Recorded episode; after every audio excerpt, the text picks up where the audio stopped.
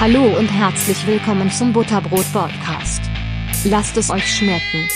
Heute, liebe Freunde, geht es um Gas, Wasser, Sanitär.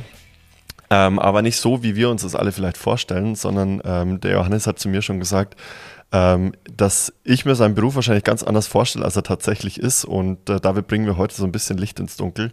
Und deshalb, Johannes, übergebe ich das Wort einfach direkt an dich. Stell dich doch gerne einfach kurz selber mal vor, wer du bist und ähm, was genau du machst und so weiter.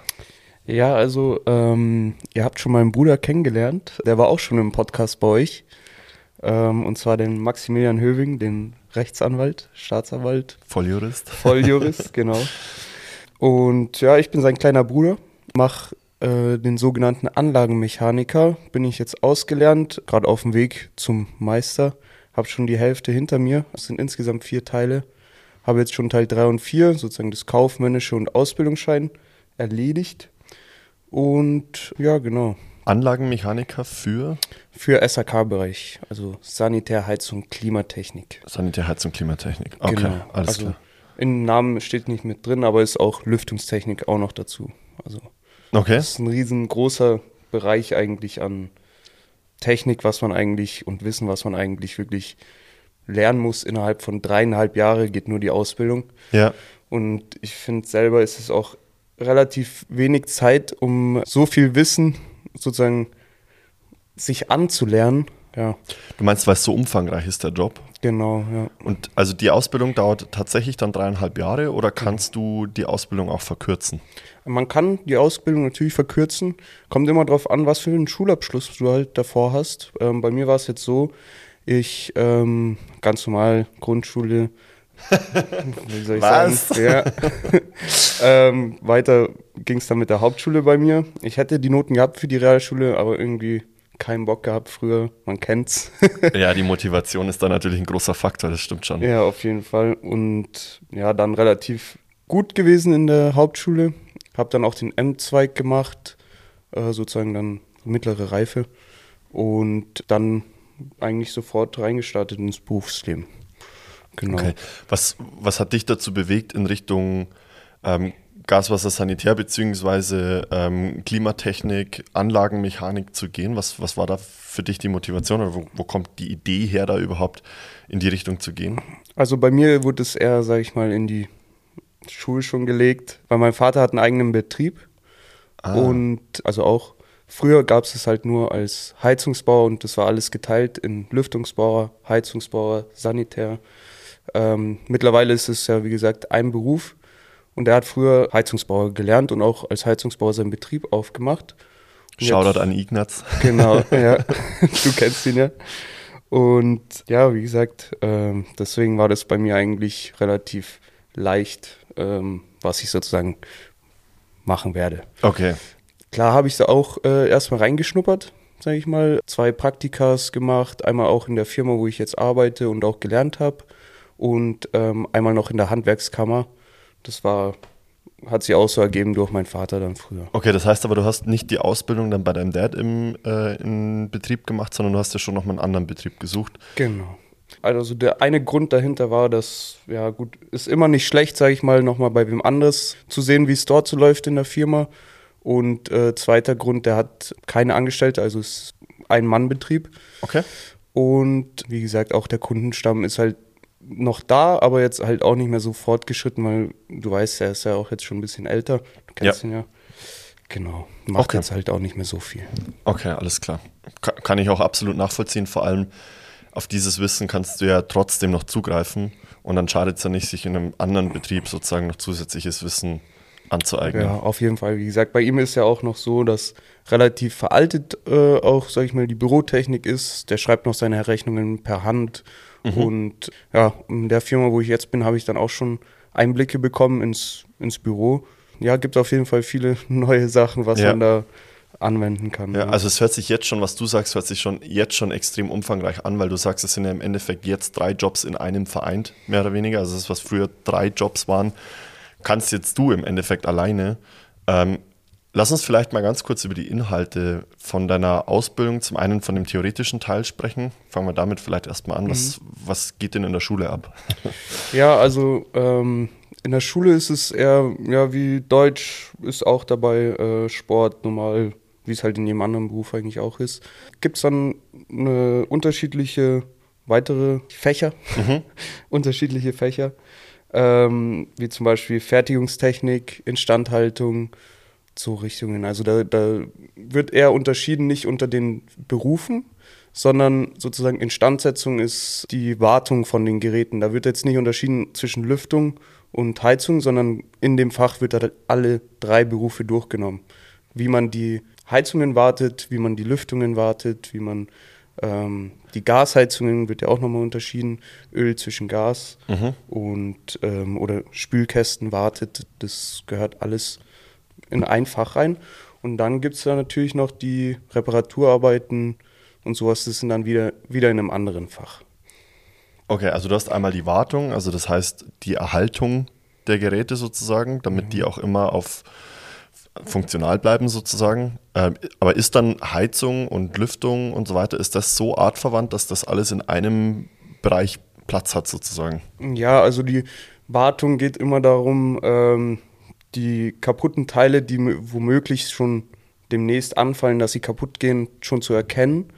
Ich sag mal, da ist nicht so viel rum zwischen ähm, jetzt mal äh, Gasheizung und Ölheizung. Ähm, das erkennt man dann schon. Aber bei Lüftung ist nochmal, ja, das wird auch in der Schule nur relativ klein angestochen, Lüftung. Weil es wahrscheinlich nochmal einen extra Klimatechniker gibt, der dann sich ja. genau damit auskennt, oder warum denkst du? Äh, Klimatechnik ist ja nochmal noch mal ein bisschen ein anderer Schritt. Lüftung ist, sage ich mal, jetzt wirklich so, ja, Raumluft auswechseln, Austausch. Und Klimatechnik ist dann wirklich halt äh, Klimaanlagen oder jetzt auch bei Wärmepumpen, was ja eigentlich zu Thema Heizung dazu zählt, ist auch, ja, diese Sohle, was bei den, in den Wärmepumpen ist, ist auch in den ähm, Klimageräten verbaut und dann gibt es da extra nochmal einen Klimatechnikerschein, damit du die, dürfen wir zwar einbauen, aber mit diesem Klimatechnikschein darfst du es dann abnehmen und in Betrieb nehmen. Okay. Genau, da gibt es mehr, mehrere so separate Scheine, dass du da, also einbauen darfst du es immer, aber wie gesagt, die Abnahme wird dann immer von demjenigen gemacht. Wenn du dann Meister hast, kannst du zum Beispiel die Heizungen abnehmen. Für die äh, Lüftung brauchst du normal, soweit ich weiß, keinen weiteren Schein, aber für ähm, Klimageräte auf jeden Fall den Klimaschein und der zählt dann auch, wie gesagt, für die Wärmepumpen. Okay, das heißt, nach der Ausbildung oder nach der Meister ist noch nicht Zappo, sondern es ist immer noch Luft nach oben. Also da, da gibt es auf jeden Fall noch einige weiter, weitere Weiterbildungsmöglichkeiten. Okay, alles klar. Genau. Das heißt, du bekommst in der Ausbildung jetzt erstmal, so wie in jeder Ausbildung natürlich auch, erstmal die, die grundlegenden Fundamentals mit, dass du schon mal gut anfangen kannst. Was ich interessant finde, ist, weil inzwischen ist ja ganz oft so, dass man Dinge einfach nur austauscht, sei es jetzt egal, ob du Kfzler bist oder ob du irgendwelche größeren Anlagen austauscht. Ganz selten, dass man nochmal irgendwelche Transistoren auf irgendeiner Platine oder sowas umlötet. Ähm, deshalb finde ich es interessant, dass ihr sagt, ihr repariert auch. Was genau repariert ihr, beziehungsweise was genau wird dann in der Schule viel mehr gelernt? Mm, also ist immer ein bisschen schwer, dieser Begriff reparieren. Also so ein bisschen klar, wie recyceln, oder? Klar äh, wird jetzt, sage ich mal, die Platine nicht neu gelötet. Das ist viel zu aufwendig, sage ich mal. Da kommst du mit der Arbeitszeit, mit dem Material, was du dann wieder dazu brauchst und es ist so aufwendig, dass du dann sagst, wir schmeißen jetzt die ganze Platine raus, kriegst eine neue rein, passt, ist innerhalb von einer Stunde wahrscheinlich erledigt. Ja. So müsstest du die halt neu äh, löten, was das. Ja, ja, vor allem, es kann dann auch sein, dass innerhalb von einer Woche irgendwas anderes auf der gleichen Platine nochmal kaputt geht. Ja. Und fertig. Lustiger Fun Fact: Ich war ja vor kurzem in Südafrika und äh, da sind wir durch so ein, ich weiß gar nicht, was das war, ja, wie so ein Markt war das im Endeffekt. Und da hat es einen Schmuckladen gegeben und dieser Schmuckladen hat ein Verfahren entwickelt, wie man diese Platinen einschmelzen kann und diese ganzen Metalle, die ja auf dieser Platine äh, draufgelegt sind, also das heißt Silber, Gold und so weiter und so fort, das haben die genommen und haben da Schmuck draus gemacht. Und dann kannst du aus so einem, wie groß war das? Das war so 30 auf 30 mal 2 Meter. Da konntest du mehrere Silber- und mehrere Goldringe draus machen, also rausschmelzen aus diesen Platinen ultra crazy, ja, aber richtig cool. Ja, glaube ich. Also das, das, ja, gut, muss man mögen halten, sowas zu machen, aber ist auf jeden Fall eine coole Idee. Ja, ja, voll. Deshalb, weißt schon, wenn man so gut recyceln kann, dann ist es aus meiner Sicht auch wieder okay zu sagen, gut, dann ähm, tausch die ganze Platine aus, weil du hast ja du hast ja auch das Problem, dass du super gefragt bist mit deiner Tätigkeit und mit deinen Kompetenzen und du musst ja trotzdem alle Heizungen, alle Lüftungsanlagen etc. zum Laufen bringen, weil die Leute funktionierende Systeme haben möchten und dann kannst du dich nicht mit einer einzelnen Platine Ja, aufhalten. auf jeden Fall. Also es war vor ein paar Jahrzehnten noch mal ein bisschen anders, deshalb alles gut, das kann ich komplett nachvollziehen. Also das heißt, ihr geht dann auch her, keine Ahnung, bei einer Heizungsanlage, tauscht ihr die komplette Platine dann auch aus, wenn es ist. Ja, gut, also da wird auch nochmal unterteilt. Das ist, klar gibt es eine Hauptplatine, aber da gibt es natürlich auch dementsprechend für die unterschiedlichen Schaltkreise nochmal separate Platinen, dass du halt wirklich nur die, was dann halt auch nicht funktioniert, auswechseln kannst. Also, sag ich mal, ist noch im Rahmen. Also, Okay, aber es hört sich jetzt schon so an, als würde es tatsächlich auch ganz schön technik, technisch werden, oder? ja, auf jeden Fall. Also da, ähm, wie gesagt, schon gemeint, äh, die dreieinhalb Jahre reichen da eigentlich nicht aus. Also das wird alles nur ganz leicht angestochen. Und da ist auch viel Technik, was du dann halt auf der Baustelle, sag ich mal, jetzt tun musst, was du halt nicht in der Schule gelernt hast und auch ja, dich dann über die ganzen m, Betriebsanleitungen oder Montageanleitungen nochmal reinlesen musst und ähm, genau, das kriegst du halt in der Schule nicht so wirklich mit und musst es halt dann wirklich ja, ein bisschen improvisieren. Du kannst es ja, hast bestimmt schon mal gesehen, gemacht, aber äh, auf das spezifische Gerät ist halt dann nochmal ein bisschen anders. Da muss man sich auf jeden Fall immer reinlesen. Ja, Okay, ja, aber das, das macht das Sinn, dafür gibt es ja Betriebsanleitungen. genau. Also wie gesagt, ich kann schon verstehen, dass es extrem technisch ist. Was würdest du denn, also wenn du jetzt nochmal neu in die Schule, in die, in die Schule gehen würdest, die Ausbildung nochmal von neu beginnen würdest, was würdest du das nächste Mal anders machen? Oder was hättest du damals schon gern gewusst, was du jetzt weißt, nachdem die Ausbildung vorbei ist? Ja, das ist äh, ja schwer zu sagen. Also ich hätte mich wahrscheinlich schon eher mehr damit befasst mit dem ganzen Stoff in der Schule. Also bei mir war das eher so, ja gut, die erste erste äh, Schulklasse, erstes Lehrjahr war jetzt sage ich mal nur wirklich ähm, ja so Fachwissen, also also nicht wirklich Fachwissen, so Allgemeinwissen wie ja Flächenberechnung und sowas wo ich sage, das, das hätte man lieber mit einem anderen Stoff füllen können. Also ich habe mir da in dem ersten Lehrjahr schon wirklich sehr leicht getan und dann habe ich die nächsten Lehrjahre auch ein bisschen auf leichte Schulter genommen Mhm. ähm, und habe halt, muss ich ehrlich sagen, nicht wirklich viel getan in der Schule. Das hätte ich dann jetzt im Nachhinein doch lieber Meinst du gemacht. in der Berufsschule? ja, genau. Mhm. In der Berufsschule hätte ich doch lieber mich mal ein bisschen mehr damit befasst, weil kommt doch, ja, des Öfteren jetzt mal was Schwierigeres dran, ja. Okay, das heißt, du, du, du hast eine ziemlich niedrige Baseline, sage ich jetzt einfach mal, wenn du sagst Flächenberechnung und so weiter und so fort, um einfach wirklich alle, alle abzuholen.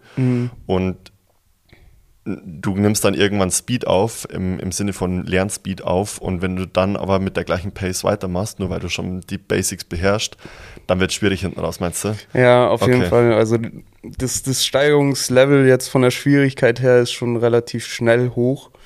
Und ähm, ja, wie gesagt, ich habe es ja auch bei mir äh, in der Klasse gemerkt, die haben das alle wirklich auch auf die leichte Schulter genommen, so wie ich selber auch. Und ähm, ist dann bisschen mager hinten raus geworden. Also die Hälfte der Klasse bis zum Ende des Lehrjahres hat sich dann ja so aus, ausgemerzt bisschen. Also es ist wirklich am Ende nicht wirklich viel. No Rausgekommen, way. ja. Also die Hälfte im ersten Lehrjahr ist rausgeflogen. Na, ich meine bis zum Ende hin jetzt. Bis zum Also, Ende. Ja. Ah, okay.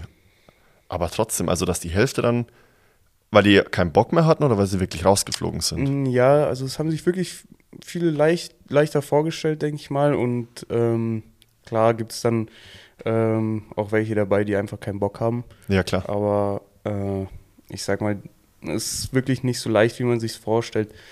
Was ich auch irgendwie ein bisschen schade finde oder ein bisschen, ja, wie soll ich sagen, also, dass man halt mit einem äh, Hauptschulabschluss sozusagen die Ausbildung beginnen kann, ist meiner Meinung nach ein bisschen niedrig gesetzt, weil dann doch wirklich so viel Anspruch da ist, ähm, dass man eigentlich dafür schon einen Realschulabschluss bräuchte, sage ich mal. Ja, also trotzdem, dass du in der Hauptschule den M-Zweig hattest, Ja. würdest du sagen, braucht es die Realschule oder den Realschulabschluss? Ja, auf jeden Fall, da kannst du dich nochmal ein bisschen leichter damit beschäftigen, das Wissen zu festigen, sage ich mal, Mhm. weil du nochmal ein bisschen mehr Allgemeinwissen in, in der Realschule nochmal mitgenommen hast. Glaub Ja, und auch Lebenserfahrung, sich auch, ne? Fällt man sich auf jeden Fall leichter. Okay. Äh, ja. Gut, ein höherer Schulabschluss schadet er eigentlich nie. Ähm, auch wenn ich ab und zu sage, ich würde, glaube ich, nicht nochmal aufs Gimmi gehen, sondern erst einen Realschulabschluss und dann eine Ausbildung machen. Das sage ich echt immer wieder. Also wenn ich es nochmal durchleben würde. Aber das ist halt auch für mich persönlich so. Und am Ende des Tages, also geschadet hat es nicht, das Abi zu haben. Und genauso schadet es auch nicht, statt äh, der mittleren Reife einen Realschulabschluss zu haben. Aber es ist, glaube ich, auch immer so ein persönliches Ding. Wie fit bin ich in, in technischen Sachen? Wie, gu wie gut ist mein technisches Verständnis? Ja, auf jeden Fall. Also das ist auch natürlich äh, eine Sache, was, was dafür spricht, dass du diesen Beruf lernst, dass du dich wirklich schon allein schon ein bisschen handwerklich begabt bist, sage ich mal, ähm, und auch Lust hast, so technische Sachen zu lernen. Ich vergleiche das immer gerne mit einem äh, Kfz-Mechatroniker, sage ich mal in Richtung Heizungswert. Ähm, du musst natürlich auch irgendwann kommst du an eine Heizungsanlage, wo äh, die auf Störung ist und dann musst du den Fehler erkennen. Und da gibt es jetzt, ist bei manchen, bei den neueren Heizungen ist natürlich schon so weit fortgeschritten, da steckst du dein Gerät an kannst rauslesen und dann wird dir auch sofort vorgeschlagen, was du als erstes kontrollieren sollst und äh, zum Beispiel dann auch auswechseln sollst. Aber bei den alten Heizungen, da musst du dann halt wirklich nochmal selber drauf kommen und ich vergleiche das dann immer gerne mit einem Kfz-Mechatroniker, der auch an Autos die Fehler suchen muss. Da gibt es den OBD2-Stecker inzwischen, wo du ja auch ausliest, die ganzen Steuergeräte und dann kriegst du da deine Fehlercodes angezeigt und dann fängst du erstmal da an, die, die Teile auszuwechseln oder zu reparieren. Ja, genau. Und also da bei den Heizungen ist es auch immer so, steht natürlich immer ein Fehlercode da, aber der ist dann so allgemein begriffen, dass es dir gefühlt nicht wirklich weiterhilft. Also immer ein bisschen schwer. Also ein guter Beispiel ist zum Beispiel, ähm, ein Fehlercode steht zum Beispiel für Flammenabriss. Das könnte jetzt natürlich an tausend Sachen liegen. Es könnte der Lüfter sein, es könnte die Zündelektroden sein, es könnte kein Gas sein, was vielleicht äh, in die Brennkammer strömt. Also die Gasarmatur, die nicht freigibt oder die Absperrung ist zu. Also das, wie gesagt, da muss man sich wirklich dann mit der Heizung sehr gut beschäftigen und es dauert dann auch, auch seine Zeit. Also klar, im, mittlerweile hast du dann schon so ein bisschen ein Gefühl dafür dann entwickelt, aber wie gesagt, ist auf jedes Mal, jedes Mal wieder was Neues was man da herausfinden muss. Ja, ja. ja. Gibt es sonst noch irgendwas, was du, was anders war, als du es dir erwartet hast, als du die Ausbildung begonnen hast?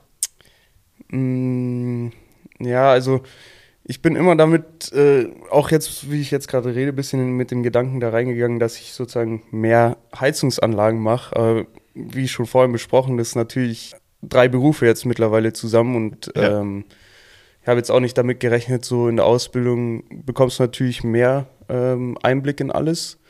Und ähm, da war ich dann auch mal ja, zwei, drei Wochen am Stück auf dem Rohbau. Und ja, klar, das hat mir jetzt nicht so geil gefallen. aber ähm, klar, Einblick ist nie schlecht, aber habe ich jetzt auch nicht damit erwartet. Also. Ja, wie oft bist du auf dem Rohbau? Also jetzt mittlerweile nach der Ausbildung überhaupt nicht. Also ich bin wirklich nur im Kundendienst Technik äh, zuständig. Ach krass, okay. Und das ist, ist auch so, in der Ausbildung suchst du dir dann deinen Weg und das, was du dann am besten kannst oder machst ähm, oder am gernsten machen möchtest, dann kannst du dich da natürlich weiterbilden, dann ein bisschen, ein bisschen mehr. Verstehe. Jeder Chef mhm. auf jeden Fall, glaube ich, sieht es ein, wenn du ihm sagst, ja, ich würde gerne mal ein bisschen länger in dem Thema drin bleiben, das interessiert mich ein bisschen mehr und das kann ich halt auch besser. Also. Ja. Das heißt aber im Umkehrschluss auch, weil ich gerade so denke, jetzt ist gerade ähm, November, wir laufen auf den Dezember zu, es wird arschkalt draußen. Das heißt natürlich auch, dass du, weil, weil jetzt schalten die ganzen Leute ihre Heizungen ein, heuer wahrscheinlich noch später als sonst, ähm, dass du ja trotzdem dann im Warmen in Anführungszeichen arbeiten kannst, wenn du den, den Kundenservice machst, oder? Ja, also das ist Sommer wie Winter natürlich im Heizraum immer schön angenehm. also beschweren kann ich mich da nicht. Äh, manchmal ist es sogar fast zu heiß, weil, ähm, sage ich mal, die Isolierung von den Rohren ein bisschen schlecht ist. Dann schon fast ein bisschen unangenehm, wenn du wieder vom heißen Heizraum hochgehst ins Auto, doch nochmal einen Teil brauchst. Mhm. Schon fast ein bisschen unangenehm, mhm. so warm zu Du hast mit deinem T-Shirt raus, bist eigentlich total verschwitzt vielleicht schon und ja. dann, mh, okay. Ja, lieber so als, als äh, dann frieren. Also kann das ich stimmt. mich nicht beschweren. Das stimmt. Also ich muss auch sagen, ich mag es auch lieber warm, als dass es zu kalt wird. Ja. ähm, und was ich mir auch gedacht habe, weil wir waren gestern ja auch kurz vor deinem Auto gestanden, ähm, ihr habt jetzt einen, einen, Elektrobus, mit dem ihr arbeitet, was ich mega cool finde und auch aus meiner Sicht super sinnvoll finde, weil da musst du nicht immer zum Tanken fahren oder so, sondern du stellst im Betrieb ab, steckst ihn an die Steckdose, fertig. Ja. Ähm, Führerschein, Ja, absolutes Must-Have, oder? Ja, es kommt immer drauf an. Also wie gesagt, wenn man ähm, jetzt im Kundendienst natürlich äh, tätig ist, dann braucht man auf jeden Fall ähm, auf jeden Fall den Führerschein, weil du manchmal wirklich, sage ich mal, fünf bis acht Kunden am Tag hast. Oh, okay. Und ja, ohne Führerschein wird es ein bisschen happig, ne? Ja. Aber ich sag mal, wenn du jetzt den ganzen Tag auf dem Rohbau bist, dann fährt dich da einer hin, lädt dich ab mit dem Material, was du brauchst und äh, gut ist die Sache so. Also, Okay. Das heißt aber auch, dass du alleine im Kundendienst sozusagen unterwegs bist. Ja, also kommt immer drauf an. Zu zweit mit einem Lehrling ist natürlich immer schön. Aber also manchmal, wie gesagt, die haben ja auch Schule, überbetrieblich gibt es auch noch bei uns. Überbetrieblich habe ich letztes Mal schon gelernt. Überbetrieblich ist einfach mit anderen, also mit anderen Zweigen zusammenzuarbeiten, um sich da so ein bisschen auszutauschen. Habe ich richtig in Erinnerung, gell? Mm, ja, nicht ganz. Also das ist, ähm, du bist mit deiner Schulklasse oder mit einem Teil deiner Schulklasse in, ähm, in der Handwerkskammer zum Beispiel jetzt bei uns Genau. und ähm, kriegst dann halt nochmal Einblicke in Sachen, die du jetzt, sage ich mal, nicht äh, im Betrieb lernst. Also wo du jetzt, sage ich mal, spezifisch auf Löten zum Beispiel einen Unterricht bekommst, auf Elektrotechnik, was ja mittlerweile bei uns auch sehr viel im Beruf ist, hast du da, glaube ich, sogar, wenn ich mich irre, dreimal ähm, eine Woche Elektrotechnik, ähm, wo dann halt wirklich so Schaltungen baust wie Wechselschaltungen, wo du mit einem Lichtschalter anmachst und mit dem anderen dann wieder die Lampe ausmachen kannst. Ja, Okay. Wie, wie mechanisch ist es dann überhaupt noch? Also der Job? Weil, ganz ehrlich, als ich zuerst an, an Gaswasser, Sanitär oder Klimatechnik und so weiter gedacht habe, für mich ist es immer noch extrem mechanisch. Egal, ob es Lüfter sind, egal, ob es ein Waschbecken anbringen ist oder eine Heizung irgendwo in den Keller runter transportieren. Sind das Dinge, die schon auch noch mit dazugehören, also diese mechanischen Dinge, oder ist es tatsächlich so, dass 90 Prozent deiner Arbeit ähm, technisch, fein, mikroelektronisch, wie auch immer sind? Ähm, ja, also wie gesagt, es ist immer so ein, so ein Spiel zwischen den ähm, ganzen Tätigungsbereichen. Wenn du, sag ich mal, jetzt, ich vergleiche das jetzt einfach mal wieder mit dem Rohbau, wenn du da bist, dann ist natürlich viel Schlitze hauen, dass du da deine Wasserleitungen reinlegst. Sag ich mal, erst dann ähm, kommt, wenn du unten den Heizraum aufbaust, dann wird sich sozusagen tiefere Gedanken über die Technik dann gemacht, Mhm. weil die Wasserleitung, da ziehst immer einmal für warm und einmal für kalt eine Leitung hin. Gut, ab und zu dann nochmal für Zirkulation, dann ist, ist halt nochmal ähm, eine dritte Leitung, aber das ist normalerweise immer das Gleiche. Du musst halt deine Höhen beachten, wo du auf, auf was für eine Höhe du die setzt und dann baust du die dahin. Also das, sage ich mal, ist eher so grobes Arbeiten, sage ich Okay. mal, und nicht so viel technisches Denken dabei. Alles klar. Dann, dann erzähl mal, wie bei dir so ein Arbeitsalltag, wie man sich das vorstellen kann, wie bei dir so der ganz normale Alltag aussieht. Ja, also wie gesagt, ich bin ja im Kundendienst äh, tätig und ähm, bei mir ist so der Arbeitsalltag, ich stehe um 6.30 Uhr auf, dass ich äh, um 7 Uhr in der Firma bin, bekomme dann meine Aufträge, suche mir halt dann gleich mal in der Firma schon das Zeug zusammen, was zum Beispiel jetzt dazu passen könnte, dass ich natürlich so wenig wie möglich Zeit äh, auf Fahrzeit drauf geht, dass ich nicht nochmal vom Kunden wegfahren muss und äh, Material einkaufen muss, sondern dass ich am besten gleich alles dabei habe. Und ähm, Also das heißt, du, du hast dann meinetwegen dein iPad oder wie auch immer Ja. vor dir liegen, da steht dann, heute ist Baustelle A bis Z und du brauchst, also St- Baustelle A ist, keine Ahnung, ähm, irgendein Teil auswechseln oder wie auch immer oder die und die Problematik liegt vor Mhm. mit dem und dem Gerät.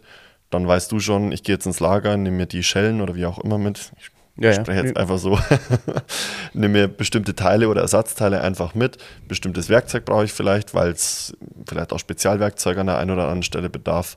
Und das packst du dann alles in einen Bus rein und dann geht's los. ja, genau. Und dann wird halt noch äh, eingeteilt, je nachdem von Schwierigkeit oder ja, je nachdem, wer halt dann Lehrling benötigt, bekommt dann einen mit bei uns. So. Also das wird dann wirklich in der Früh erst ähm, eingeteilt, wer mit wem fährt Ah, okay. und ähm, genau. Also manchmal hast du halt das Glück, dass du wirklich eine Woche lang einen dabei hast, aber dann weißt du natürlich eigentlich auch, okay, ich habe jetzt auch ein bisschen schwerere Arbeit.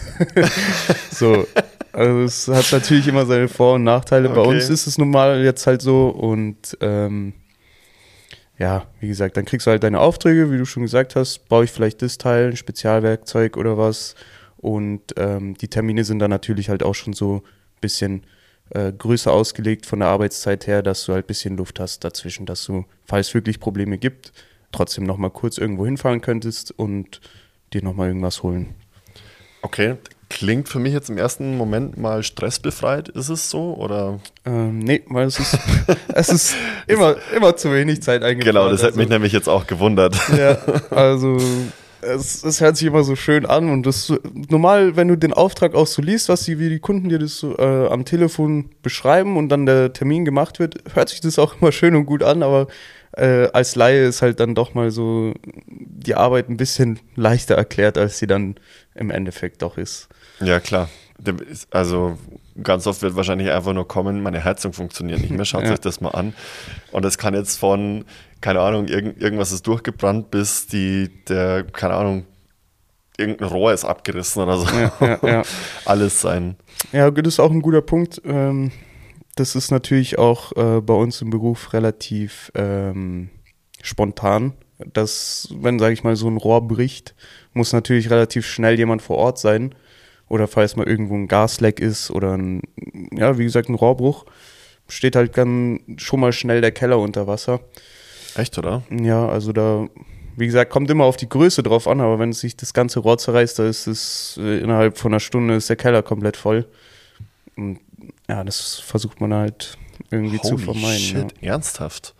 Ja, also kommt immer auf die Größe des Rohrbruchs drauf an. Also wenn da nur so ein kleiner Haarriss drin ist, dann spritzt es halt ein bisschen raus, kannst einen Eimer drunter stellen. Aber wenn wirklich das ganze Rohr abreißt, dann hast du schon also relativ einem, Arschkarte. In einem Einfamilienhaus, wenn ich ein Einfamilienhaus habe, keine Ahnung, Grundfläche, sagen wir mal 70 Quadratmeter oder sowas, und da reißt mir unten, warum auch immer, weiß ich, weil ich mich da hinhänge und Klimmzüge mache oder warum auch immer, reißt ja. mir das Wasserrohr von der Decke ab.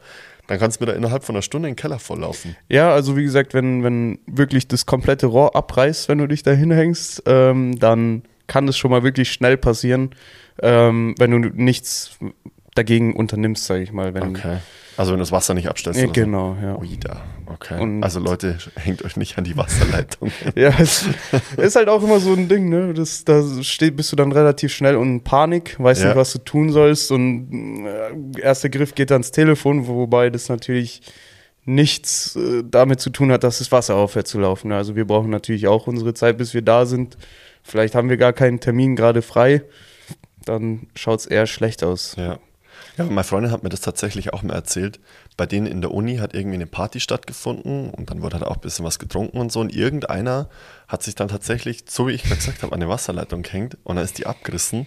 Und dann ist auch irgendwann so, keine Ahnung, kniehoch oder so oder zumindest fußknöchelhohes Wasser im Keller gestanden.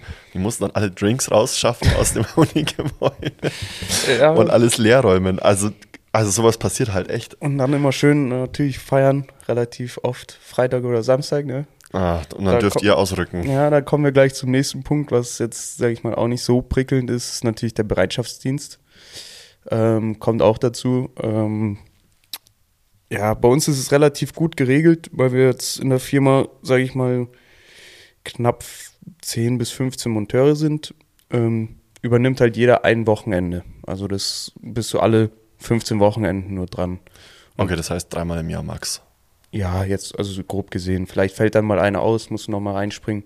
Kann schon öfter sein, aber es ist trotzdem immer noch entspannt, wenn du alle zehn Wochen, sage ich mal, äh, Bereitschaftsdienst hast. Okay, das heißt dann aber auch alle zehn Wochen ähm, nicht wegfahren, zu Hause bleiben, ähm, fahrtüchtig sein. Ja. also ist immer ja, ein bisschen oder? schwierig, also, ja, weil äh, klar, du weißt es ja jetzt schon äh, zehn Wochen davor, okay, ich habe jetzt dann bald wieder oder halt in zehn Wochen. Ähm, ist meistens dann ja natürlich auch spontan, wenn du irgendwo dann vielleicht mal hinfährst oder so. Deswegen bei uns ist es auch so, äh, das heißt 24 Stunden Bereitschaftsdienst, aber das bedeutet, dass du innerhalb von 24 Stunden vor Ort sein musst, was noch äh, okay. angenehm ist und ähm, wir haben das jetzt auch so, dass wir nach äh, 11 Uhr müssen wir jetzt, denke ich mal, irgendwann gehst du halt auch mal schlafen. Klar. Und ähm, ja, ob du dann das Handy hörst oder nicht, das ist halt dann die Frage. So, deswegen ähm, von 11 bis 6 Uhr, sage ich mal, nimmst dir keiner übel, wenn du da ähm, sag ich mal, jetzt nicht unbedingt sofort hingehst. Aber wie gelangen diese Anrufe dann zu euch? Also sagen wir mal, irgendjemand hat einen Wasserrohrbruch und also rufen die dann direkt bei euch an oder gibt es dann so eine ähm, Zentrale für Anlagenmechaniker und da wird dann verteilt? Nee, äh, wir haben jetzt, sage ich mal, ja, wie so eine Hotline bei uns. Ähm, auf dem Anrufbeantworter ist die Telefonnummer für äh, Notfälle. Und ähm, wir rücken dann aber auch nur für Kunden aus, die bereits schon bei uns Kunden sind. Also, wie gesagt, je nachdem könnte dann ja sein, dass genau in dem Zeitpunkt, wo ich jetzt bei einer Kundschaft bin, die nicht bei uns gerade schon Sachen bestellt hat oder irgendwas gemacht hat, dass dann halt ein Notfall von jemand anders reinkommt. Deswegen halten wir dann wirklich nur für unsere Kunden auch äh, die Termine dann frei. Also für andere Leute fahren wir jetzt nicht, auch wenn das wirklich ein Notfall ist. Ist manchmal ein bisschen schwierig, sowas abzusagen, aber. Okay. Also im besten Fall weiß jeder zu Hause, wo er das Wasser abdreht, oder? Ja, am besten, am besten weiß man so. Oder ist es ja. immer an der gleichen Stelle? Nee, oder? Das ist ähm, anders. Also man kann sich auf jeden Fall einen kleinen Punkt merken und zwar ähm, am Wasserzähler. Da sind ja davor und danach auf jeden Fall Absperrungen. Mhm. Ähm, am besten ist es, wenn man da zudreht, egal wo das Rohr gebrochen ist, ähm, weil der ist sozusagen für das ganze Haus, äh, sperrt er dann das Wasser ab und dann hast du auf jeden Fall schon mal, ähm, bist du schon mal ein bisschen safe, dann läuft halt noch das Wasser, was in den Leitungen ist, raus, aber dann hast du wenig, wenigstens eine absehbare Menge was du dann vielleicht auch noch selber beseitigen kannst und dann halt, je nachdem wie brisant es ist, dann vielleicht am Wochenende noch reparieren lässt oder am äh, kommenden Wochentag dann. Ja, ja. Okay, das ist jetzt ein Punkt sozusagen, Wasser abdrehen etc. Gibt es noch andere Notfälle oder was sind denn so die Notfälle, die in der Regel vorkommen bei euch? Ähm, also Notfälle sind eigentlich sowas wie ja, Rohrbruch, Verstopfungen gibt es natürlich auch, gehört zu dem Bereich Sanitär natürlich dazu. Ist ja jetzt auch nicht schön, wenn du dann das ganze Wochenende lang nicht auf die Toilette gehen kannst. Ja? Oh, ja. Also gehört sowas natürlich auch zu Vers äh, Notfällen dazu, Verstopfungen. Was auch Notfälle sind, das glaubt man fast gar nicht, aber das sind so laufende Toilettenspülungen, also die wirklich nicht mehr aufhören ah. zu füllen und da läuft halt dann auch wirklich einiges an Wasser durch. Also das so eine Toilettenspülung, die mal ein ganzes Wochenende läuft, ist geht schon auch ein bisschen in die Kasse, so ist nicht. Echt, oder? Ja. Was läuft da so durch? Also ein Spülkasten hat, sage ich mal, jetzt sechs Liter äh, Volumen an, mhm. an Wasservolumen. Wenn das halt durchgängig läuft, da kommt dann schon über ein Wochenende halt schon einiges an Wasser zusammen. Also ich weiß jetzt nicht, wie ja, ich das ausrechnen soll, aber es. Ja, man könnte sich schon ausrechnen. Man weiß ja, wie schnell oder wie, ja, wie schnell so ein, so ein Spülkasten voll ist. Sagen wir mal, der ist in einer Minute wieder vollgelaufen. Ja, das ist schon gut, gut gesagt eigentlich. Ja. Und dann pro Minute sechs Liter oder sagen wir ja. mal fünf, weil man es leichter rechnen kann. Dann bist du da schon echt ähm, relativ fix bei einer guten Summe. Ich packe mal kurz Taschenrechner aus. also was auf fünf Liter ähm, mal 60, das sind in der Stunde 300 Liter, mal 24 dann bist du bei 7200 Liter, wenn das Ding durchläuft. Ja, also und jetzt rechne das mal auf den äh, Kubikmeter äh, was kostet der Kubikmeter Wasser? Ich habe absolut keine Ahnung. Ich auch nicht. Das werde ich auch immer oft gefragt, wie, wie, wie der Ölpreis gerade ist oder die, die Gaspreise. Kann ich jetzt auch immer nicht drauf antworten. Aber das kann jeder selber nachgucken. ja, natürlich. Ja. Aber was man sagen kann, ist 7200 Liter dafür, dass es einfach nur durchläuft, ist halt schon echt einfach zu viel ja. dafür, dass wir eigentlich Wasser sparen wollen und da so ein bisschen drauf achten. Natürlich bei den meisten ähm, Wohnungen oder Häusern ist es natürlich dann auch Trinkwasser, was da durchläuft, was ja, dann halt auch nicht so geil ist. Ja, ja. ja. Crazy. Okay, also das ist tatsächlich ein häufiger Notfall, den ihr da habt. Ja, also das ist sehr schnell behoben, also das ist auch ein Teil ausgewechselt, aber ähm, das ist wirklich in der Woche, glaube ich, habe ich das bis zu zehnmal, sage ich mal, so eine laufende Toilettenspülung. Und das ist auch nichts, was man selber reparieren kann, oder? Ja, also klar, ich, ich gebe immer gerne das Beispiel mit ähm, YouTube-Videos. Mhm. Also natürlich kann man sich da relativ leicht, wenn man äh, handwerklich ein bisschen begabt ist, da relativ leicht äh, weiterhelfen. Aber es kann natürlich auch viel passieren bei Wasser, da wäre ich nämlich selber schon immer ein bisschen vorsichtig. Genauso mit Elektrik, da würde ich auch selber nicht, wenn man sich nicht auskennt, nichts daheim machen. Also ja, klar. Wie gesagt, mit Wasser und Elektrik wäre ich daheim immer ein bisschen vorsichtig. man, Wasser richtet schon einen Riesenschaden an. Also das ist immer ein bisschen leicht unterschätzt. Ja, Ähm, und Gas wahrscheinlich auch. Also mit ja. Gas wäre ich fast noch viel vorsichtiger. Ja, auf jeden Fall. Also mit Gas würde ich sofort abraten, da was daheim zu machen. ähm, und ja, also wie gesagt, Wasser, mit Wasser glaubt man gar nicht, aber das, die ganzen Ziegel und alles, das saugt sich halt immer komplett voll mit Wasser. Und äh, meistens bemerkt man das dann erst nach zwei, drei Tagen, dass dann auf einmal, ah, okay, ich habe da einen nassen Fleck an der Decke. So, und dann ist schon zu spät zum Handeln eigentlich. Also Ja. dann müsste schon äh, nochmal Gebäudetrocknung rangeholt werden und alles. Deswegen, wie gesagt, wäre ich ein bisschen vorsichtig. Gut, beim Spülkasten kann jetzt nicht so viel passieren, aber wie gesagt, kann immer, immer mal was sein. Aber wenn ihr jetzt da so viel oder, oder Notfälle immer in die gleiche Richtung habt, gibt es dann da auch was, also es würde ja Sinn machen, dann vielleicht das ein oder andere präventiv zu machen. Weißt du, ich meine, Ja. dass es gar nicht erst so weit kommt. Sozusagen als Vorbeugung. Oder ja, also zum, also Frage 1, macht ihr da was in die Richtung oder bietet ihr proaktiv da irgendwie was an? Oder Punkt 2, kann man da selber irgendwie was machen? Ja, also ähm, ich gehe jetzt mal zuerst mal auf das Thema Heizungen drauf an, äh, ein. Da kann man natürlich auf jeden Fall den äh, Kundendienst, den der, sage ich mal, von uns jährlich vorgeschrieben ist jetzt äh, ein bisschen ein blödes Wort, Vorgeschlagen aber vorgeschlagen wird, Ja. genau. Kann man natürlich machen und da wird natürlich dann auch, wie gesagt, was man dann schon in der Schule dann äh, ein bisschen gelernt hat, angewendet, dass du schaust halt, okay, hier ist schon ein relativ hoher Verschleiß, das könnte halt in den nächsten Monaten vielleicht äh, dazu führen, dass die Heizung ausfällt. Und deswegen ist auch gerade zur Zeit, jetzt ist eigentlich genau die richtige Zeit dafür, sich nochmal einen Kundendienst machen zu lassen vor dem Winter, dass man halt sozusagen über Winter eine schön warme Heizung hat. Ne? Ja.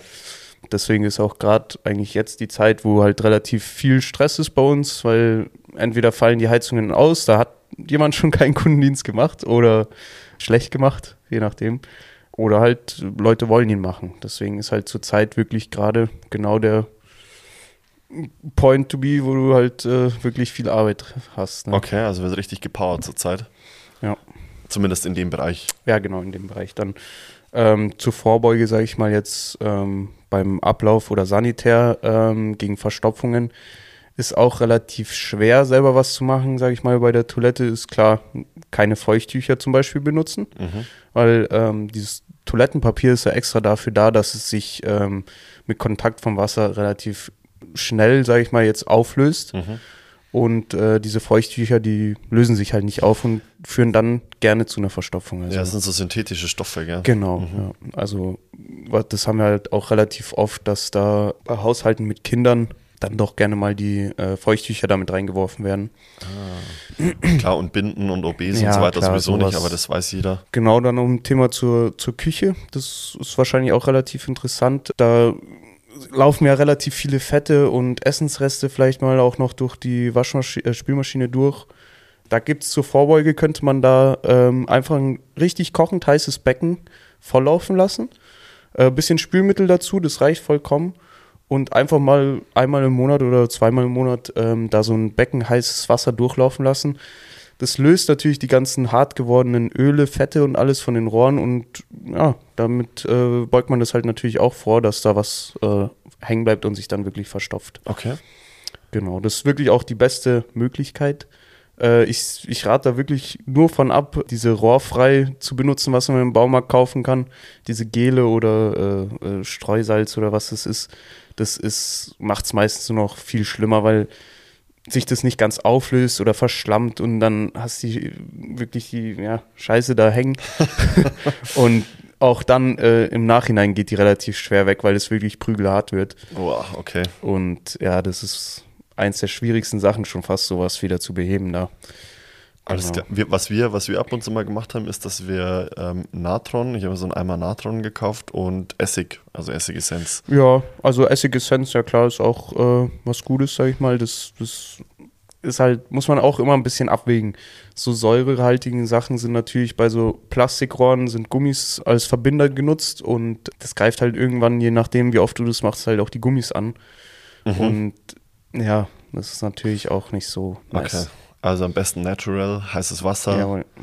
einmal volllaufen lassen, ordentlich Spüli rein, damit das Fett ordentlich rausgelöst wird. Genau. ja. Fertig. Und Okay. das, das ist wirklich eigentlich auch die beste Sache. Damit habe ich auch schon äh, Verstopfungen gelöst, also ohne irgendwie mit einer Spirale reinzufahren oder so, sondern wirklich einfach mit dem heißen Wasser den Druck erzeugt, dass dann sich doch das einige, äh, also relativ alles oder fast alles weggespült hat dann. Crazy.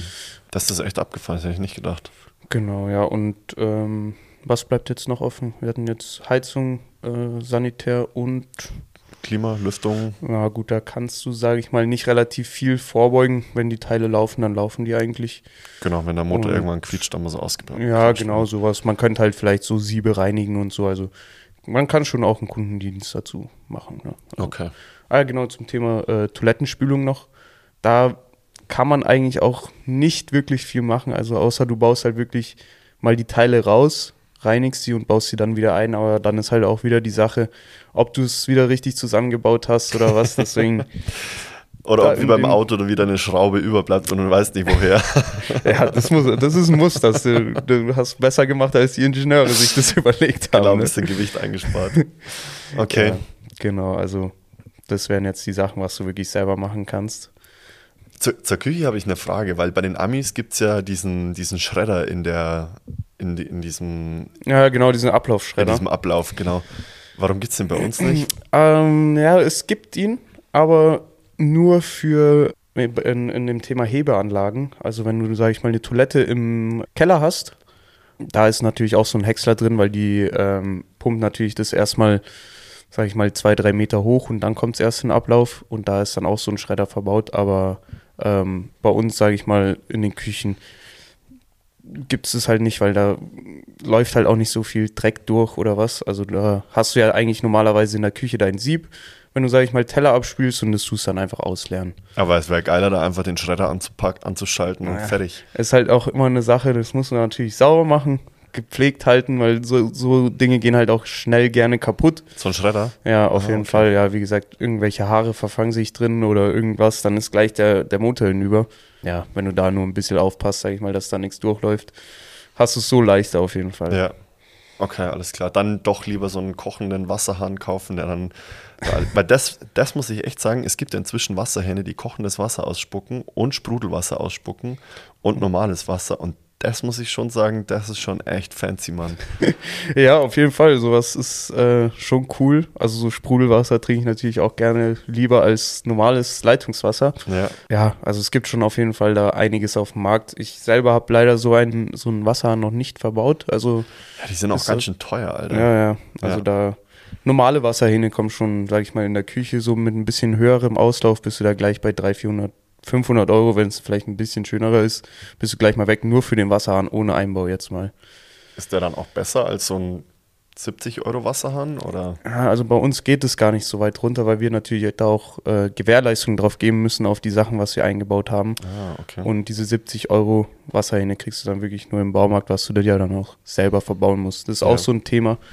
Ähm, das machen wir auch nicht, äh, dass sich die Kunden selber ihr Material kaufen und wir das dann für die einbauen, äh, weil halt die Gefahr wirklich zu groß ist, dass irgendwas Altes ist oder dass da irgendwas dran ist, dann hast du da wirklich deinen Wasserschaden, was halt dann wirklich im schlimmsten Fall 10.000 Euro weg bist, wenn da das ganze Laminat aufweicht oder äh, sich die ganzen Wände vollsaugen, weil sozusagen ein Produktfehler war. Und wenn du dann wirklich die Sachen hast von den Kunden, kannst du dich halt nicht mehr auf die Gewährleistung da zurückgreifen. Ne? Also, Okay. Das habe ich, das höre ich aber insgesamt von vielen Handwerkern, die einfach sagen, pass auf, entweder du kaufst das Zeug von uns und wir bauen dir unser Zeug, auf das wir Gewährleistung geben können, ein, oder du lässt es. Ja, wie gesagt, du weißt halt auch, bist dir sicher, erstens, okay, du weißt jeden Handgriff, weil du die Teile schon kennst. Und Ja, zweitens, du weißt halt, bist dir safe, das ist, das ist was Gutes und da fehlt sich überhaupt nichts, wenn ich das eingebaut habe. Also ja, hat schon Sinn ein bisschen Ja, dahinter. voll, voll. Ähm, was, was mich zum Ausbildungsthema jetzt noch gefragt hatte, ist, ähm, darum habe ich auch gefragt, wie, wie mechanisch ist das Ganze dann? Mhm. Weil es klingt jetzt für mich so, als wäre es nicht so, also klar ist es körperlich irgendwo, weil du wahrscheinlich auch dein Werkzeug in teilweise vierten, fünften Stock vielleicht hochschleppen musst und so weiter. Aber es hört sich jetzt für mich nicht so hart körperlich an, als würdest du krass schwere Dinge rumschleppen müssen, etc. Und deshalb da auch die Frage, wie, wie attraktiv ist dieser Job dann vielleicht auch für Frauen? Mm, Ja, also. Oder wie, wie war es bei euch in der, in der Ausbildungsklasse? Also bei mir in der Klasse war überhaupt keine Frau, darüber war keine Frau, darunter war jetzt auch keine Frau. Jetzt äh, bei einem Lehrling, bei mir ist jetzt mal wieder eine Frau drin äh, in, in der Ausbildung. Ähm, es gibt auch, glaube ich, soweit ich das weiß, nur ähm, in Ingolstadt soweit eine Frau, die auch das in die Schuhe gelegt bekommen hat, äh, die von den Eltern auch eine Firma hat, die das dann wirklich ähm, jetzt so richtig ausführt. Also Okay. es ist doch relativ viel verbunden mit äh, körperlicher Arbeit, auch wenn es jetzt sich ein bisschen nur so anhört. Aber ähm, so Verschraubungen, die bis zu zwei Zoll jetzt, sage ich mal, gehen, tue ich mich selber auch schon schwer, die aufzubekommen. Klar gibt es dann immer noch so kleine Bauerntricks, sage ich mal, wie du die nochmal lockern kannst, aber das ist wirklich äh, schon manchmal wirklich ein Kraftakt, da, sage ich mal, irgendwas aufzubekommen oder auch hochzutragen. Sag ich mal, so neuere Toiletten zum Beispiel, die haben ja jetzt schon alle so, ein, so eine Spülvorrichtung, dass du gar kein Toilettenpapier mehr brauchst, mit am Ende noch einem Lüfter drin, der dir dann noch schön warme Luft an, an Po bläst, um das zu trocknen. For real. Ja, Das bauen sich Leute echt ein. ja, es gibt es geht noch weiter. Die haben noch äh, Radios, auch gibt's auch jetzt mittlerweile schon auf der Toilette mit schöner LED-Beleuchtung. In die Toilette eingebaut. Ja, Also dann kommt, also wird dann die, die Toilettenschüssel als Resonanzkörper verwendet, um, um Musik zu spielen, oder was? ich weiß nicht, ob da ein Lautsprecher verbaut ist, aber ähm, auf jeden Fall gibt's Toiletten mit Radio, mit, Auto, mit beheiztem Sitz, mit automatischer Sitzöffnung. What Und- the fuck? Irgendwann, wenn da halt so viel Technik drin ist, ist sie dann halt irgendwann auch scheiße schwer. Und ja, wie gesagt, klar, sowas baust du jetzt nicht jeden Tag ein, die sind halt dann auch schweineteuer, bis Ja. zu 6.000, 7.000 Euro. Gibt es die auch mit einer Waage? Mit einer Waage. Achso, ne, nee, aber es ist in der Tat ähm, so, ein, so, ein, so ein Drucksensor verbaut bei manchen, dass sie halt erkennen von, vom Gewicht her, wel, welcher ähm, Bewohner, sage ich mal, sitzt jetzt auf der Toilette. Da wird nämlich dann der Strahl von, von dem ähm, am Ende noch beheizten Wasser, das dir dann den Po ausspült, ähm, Auf die auf, die Pers auf die passende Länge, genau, auf die Person eingestellt. Okay, also der, der misst sozusagen, wie, sch wie schwer ist diese Person, die gerade auf der Schüssel sitzt. Genau, und da kannst du dann halt dein Setup einstellen in deiner Fernbedienung, was du am Ende auch noch hast. Ähm, und gibst halt ein, ich wiege so und so viel Kilo und dann erkennt die Toilette das auch. Alter Schwede. Ja, ist, wie, ist wie eigentlich so ein Memory-Sitz wie im Auto, sag ich mal, wo du dann deine passende Größe, Länge, äh, Spiegelbreite und alles einstellst. Ähm, genau, ist schon crazy bisschen. Das heißt, du gehst dann mit so einer Art Autoschlüssel aufs Klo, damit Ja, so, so mäßig, ja. Oida. Ähm, aber es ist halt, aber es ist doch dann auch so viel Zeug, das da kaputt gehen kann, oder? Ja, auf jeden Fall. Also wie gesagt, da sind wir dann wieder bei dem Thema ganzen Elektroplatinen. Und also ich muss sagen, da kenne ich mich dann auch nicht mehr aus. Also wenn da so viel Zeug drin ist, das, das schicken wir meistens dann, oder ich glaube, bei uns ist noch nicht mal mehr eine kaputt gegangen bis jetzt. Aber wenn, dann würden wir das, glaube ich, zum Hersteller ins Werk wieder zurückschicken, dass der das halt repariert dann. Weil ich sag mal, das ist dann schon relativ viel Technik, wo der sich dann halt selber drauf spezialisiert. Und ich glaube, da sind wir dann auch schon fast mehr bei dem Thema ähm, Elektrotechnik, was, was das dann angeht. Ja. Okay, aber anschließen muss das ja trotzdem noch. Ja, genau, also anschließend ist relativ leicht eigentlich das nur äh, einmal Stromzuleitung hin. Okay, Und, Plug and ähm, Play. Ja, so mäßig, ja. Okay. Was dann halt auch noch gibt, sage ich mal, ähm, ist noch eine Geruchsabsaugung auch noch, dass wenn du, sage ich mal, ein größeres Geschäft erledigt hast, ähm, wird, natürlich, wird der ganze Geruch dann einfach abgesaugt und Yo. der nächste ist ready to go. So. Aber zu, zu Toiletten noch zwei Dinge. Ich, einmal, es gibt ja diese Toiletten, die dieses Plateau noch da haben, gell? Das werde ich niemals verstehen, Ach warum so, das ja. überhaupt existiert, weil diese, dieses Wasser, das ja da in so einer Toilette drin ist, das, das wirkt ja wie so ein, ähm, Ja, Geruchsverschluss. wie so ein Siphon. Genau, Genau. Geruchsverschluss ist der perfekte Ausdruck dafür. Und das ist ja das komplette Gegenteil, was dieses Plateau da bewirkt. Ja, also soweit ich das weiß, ich, ich, ist auch immer ein bisschen schwierig. Das, ich, ich mag die auch nicht. Also das, das, das, du musst jedes Mal sauber machen, wenn du auf so eine Toilette gehst. Du hast nie diesen vielleicht goldenen Moment, wo du mal sagst, so, oh nice. ja, Sondern wirklich, da ist immer dreckig. Ähm, aber die sind, äh, soweit ich das jetzt weiß, äh, dafür da, dass du sozusagen deinen Stuhlgang nochmal inspizieren kannst. inspizieren kannst. Genau. Okay. Abgefahren. Okay, das ist natürlich auch wieder interessant, die Theorie dazu. Müssen wir vielleicht mal nachgucken, was es Ja, also ich bin mir relativ sicher, dass es Ist dafür es so? ist. Ja? Ja. also ich sag mal, ich bin 90% sicher, Okay, dass es dann- dafür ist. Dann spare ich mir das googeln. Ja, crazy. Und die zweite Sache, die mir jetzt gerade noch dazu einfällt, ist, es gibt ja auch ähm, Toiletten, in denen sind scheinbar Mikrofone eingebaut, die dann sozusagen, wenn es mal lauter ist, die diesen Schall abfangen und in genau dem gegenteiligen ähm, Frequenz. Frequenz sozusagen entgegenspiegeln, sodass es nur ein Rauschen ist und, und diesem Knall oder was es dann auch immer ist, entgegenwirkt, sodass man davon nichts hört und das Ganze neutralisiert. Okay, Geräuschtechnisch. Ja, schwierig. Also da, davon habe ich jetzt äh, noch nichts gehört. Also wirklich, ich habe schon einiges von Crazy Toiletten gehört, aber so eine Neutralisation gegen den Knall kenne ich jetzt, sage ich mal, nicht. Also das wäre jetzt mir jetzt auch neu, sage ich mal. Okay, aber dann verlassen wir uns vielleicht lieber auf deine Aussagen als Ja, auf meine. Ja, wie gesagt, das Radio wirkt ja auch dann dagegen, gegen, wenn du das einfach Genau, Radio übertonst. ja, oh Mann. Ja, Wie ist es denn für dich insgesamt so, ähm, jeden Tag in, in einem fremden Bad dann vielleicht auch zu stehen? Wie, wie fühlt sich das an? Also anfühlen, sage ich mal, das gewöhnst du dir bis zum Ende der Ausbildung ab, dass es irgendwie komisch ist. Auch so, ähm, die Wohnungen riechen ja auch immer eigen, sage ich mal. Ob das jetzt im guten Teil oder im schlechten Teil ist. Aber das gewöhnst du dir dann so langsam ab, sage ich mal, dafür ein bisschen Ekel zu empfinden auch. Ähm, klar, irgendwann hast du mal wieder so eine richtig eklige Bude, sage ich mal. Aber da muss halt einfach durch. Ne? Also die brauchen ja auch dann irgendwie eine funktionierende Heizung. Und da machst du es halt mal ein bisschen schneller, dass es ein bisschen schneller funktioniert. Ne? Aber ähm, normal habe ich eigentlich kein Problem damit. Und meistens sind auch die Kunden relativ nett. Klar gibt es irgendwie manche, die sind halt ein bisschen speziell. Ja, Und ähm, diplomatisch ausgedrückt. ja, du musst halt, also ich, ich scheiß mir da nix, sage ich jetzt einfach mal. Und wenn die mich irgendwie blöd anmachen, dann kriegen die halt einen Spruch zurück. So. Es geht bei mir nicht rein und raus, sondern die kriegen halt einen blöden Spruch zurück. Ja, da gab es auch noch nie irgendwelche Probleme mit dem Chef, sondern äh, der sieht es da vollkommen ein, wenn die halt mich irgendwie blöd anfahren, dann, mein Gott. Wieso sollte dich jemand blöd anfahren? Ja, also ich hatte, das war erst letztens wieder. Ich bin ja noch relativ jung, das habe ich glaube ich gar nicht gesagt. Ich bin jetzt 22. Meistens oder ab und zu habe ich mal dann vielleicht sogar einen älteren Lehrling noch mit dabei. Ähm, dann ist halt das noch ein bisschen krasser, sage ich mal, mit meinem Alter, dass es nochmal ein bisschen runtergedrückt wird. Dann kommen halt manchmal so Sprüche, ob ich mich überhaupt auskenne, weil ich ausschaue wie ein Lehrling noch oder ob, ob nicht lieber mein Kollege dann ähm, arbeiten soll weil der halt älter ist, schon erfahrener aussieht und so. Und dann sage ich so, ja, nee, ich mache das jeden Tag und äh, entweder vertrauen sie drauf oder müssen sich halt jemand anderes suchen. so. Und dann meistens kommt dann auch so, ja, okay, passt, alles gut. Das war jetzt auch nicht so böse gemeint oder so, aber Okay. ja, man muss da schon ein bisschen was wegstecken können auch manchmal.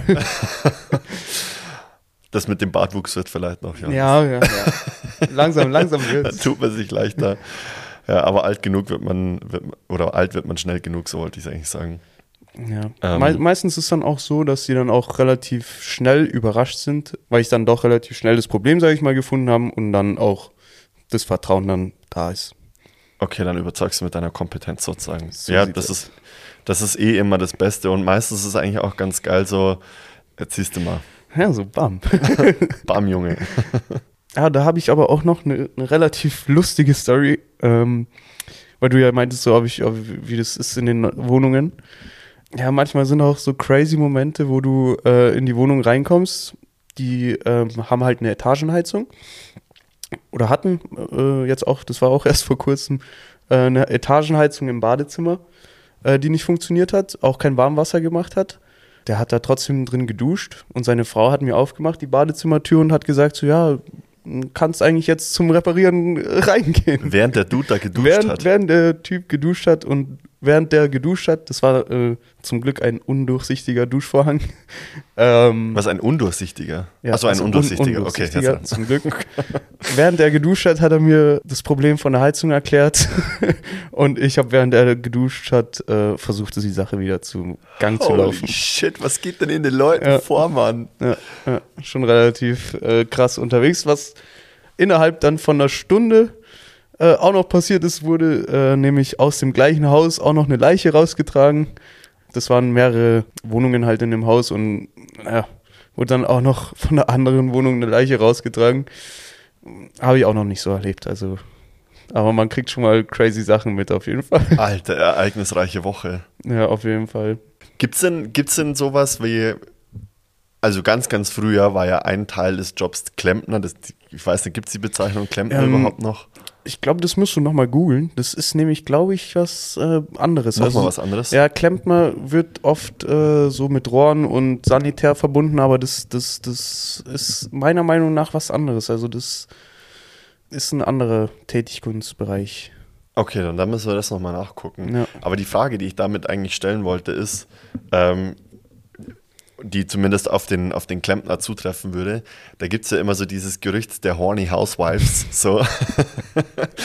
gibt es sowas? Also passiert sowas wirklich? Mm, Also ich habe es noch nicht erlebt, dass ich, sag ich mal, unter, wie man sich vorstellt, unter einer Spüle lieg ähm, und dann eine nackte Frau über mir steht. Also das habe ich noch nicht so erlebt. Äh, Würdest du es erzählen, wenn es so wäre? auf jeden Fall. Es ist auf jeden Fall was Erwähnenswertes. Das wäre ja lustig. Ja. Aber also mir ist sowas jetzt noch nicht vorgekommen. Klar, irgendwie vielleicht mal nettere Kundschaften, die dir dann sagen, komm, setz dich her, trink noch einen Kaffee und so. Aber jetzt in die Richtung Horny jetzt nicht wirklich. Also weiß nicht auch nicht, auch nicht ob es an mir liegt. Aber ähm, also ehrlich gesagt nicht. Nee.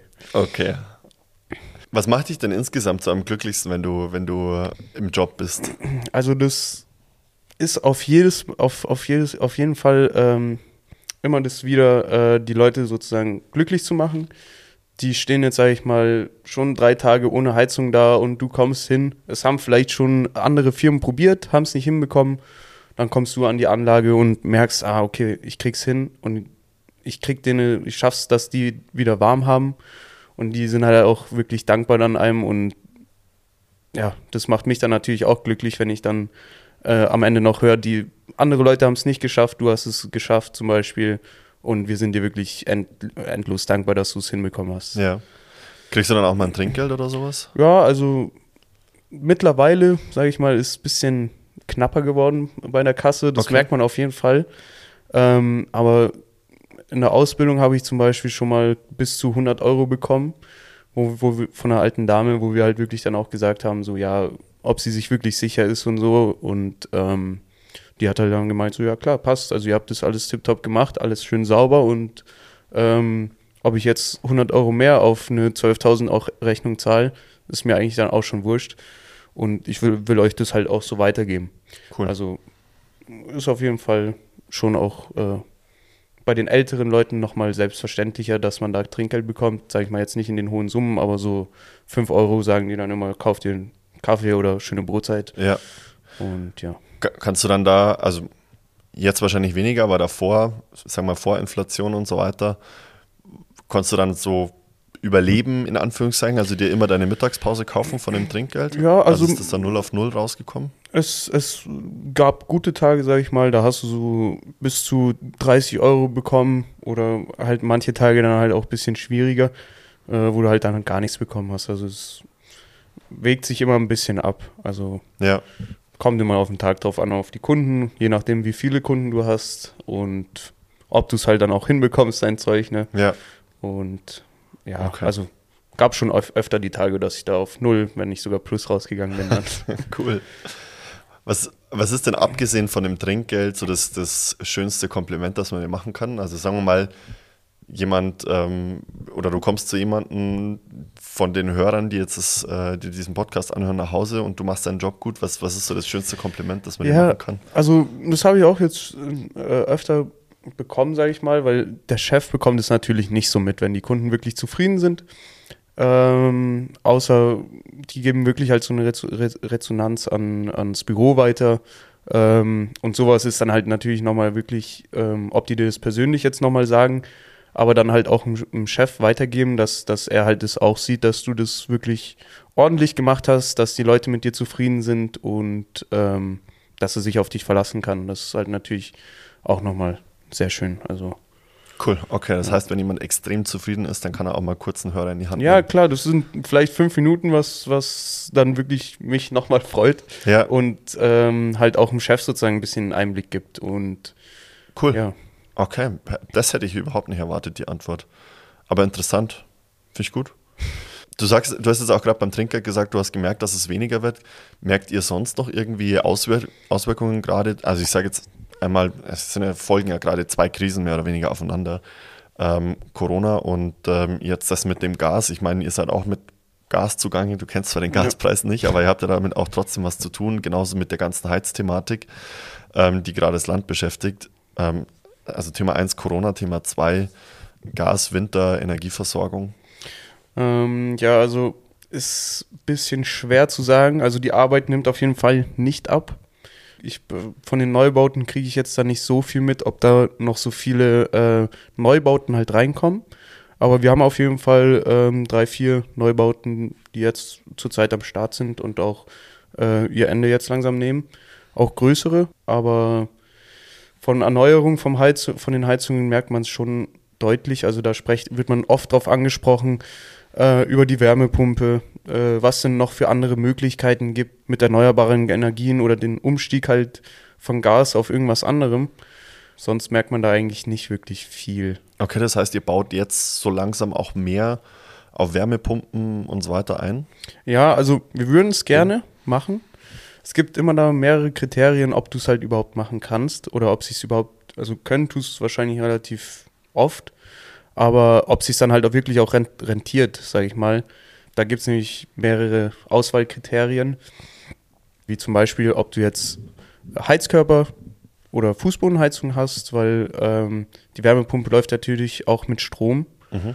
Und ähm, je nachdem, wie heiß die Temperaturen werden müssen, desto mehr Strom wird halt benötigt.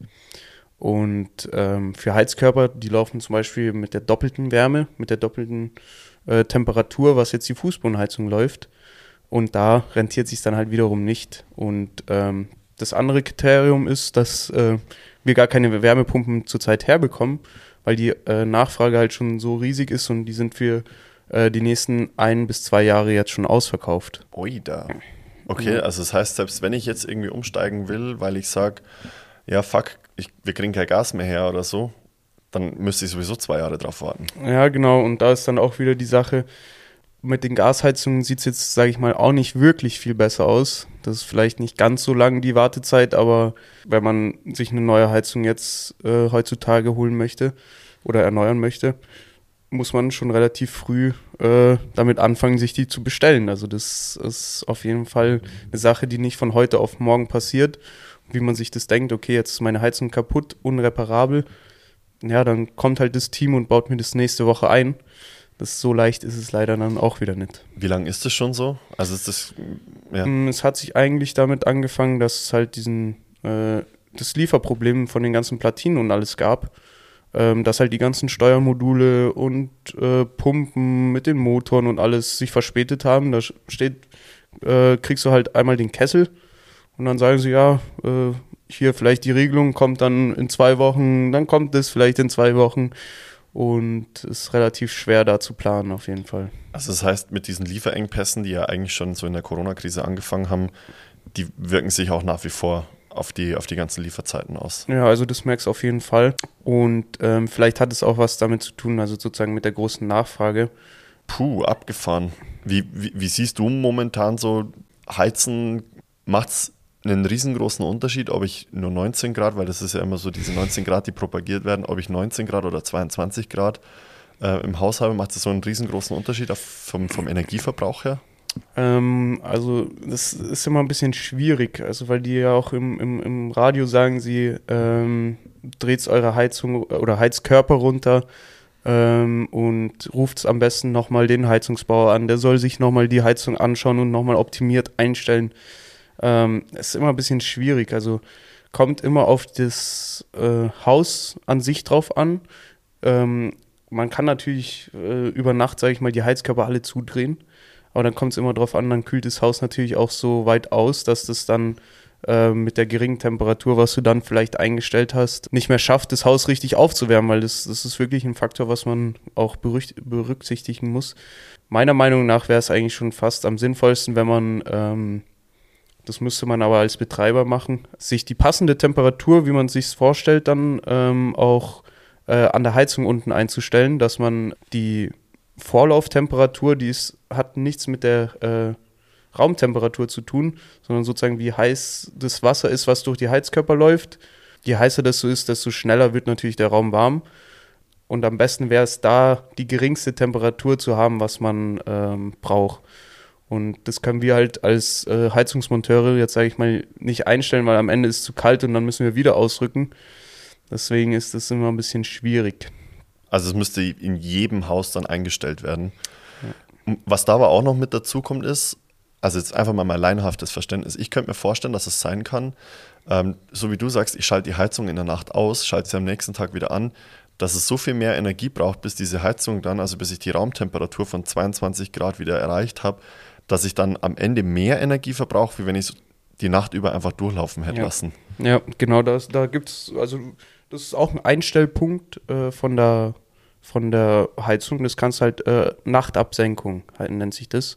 Und da fährt die Heizung dann nur noch mit geringeren Temperaturen.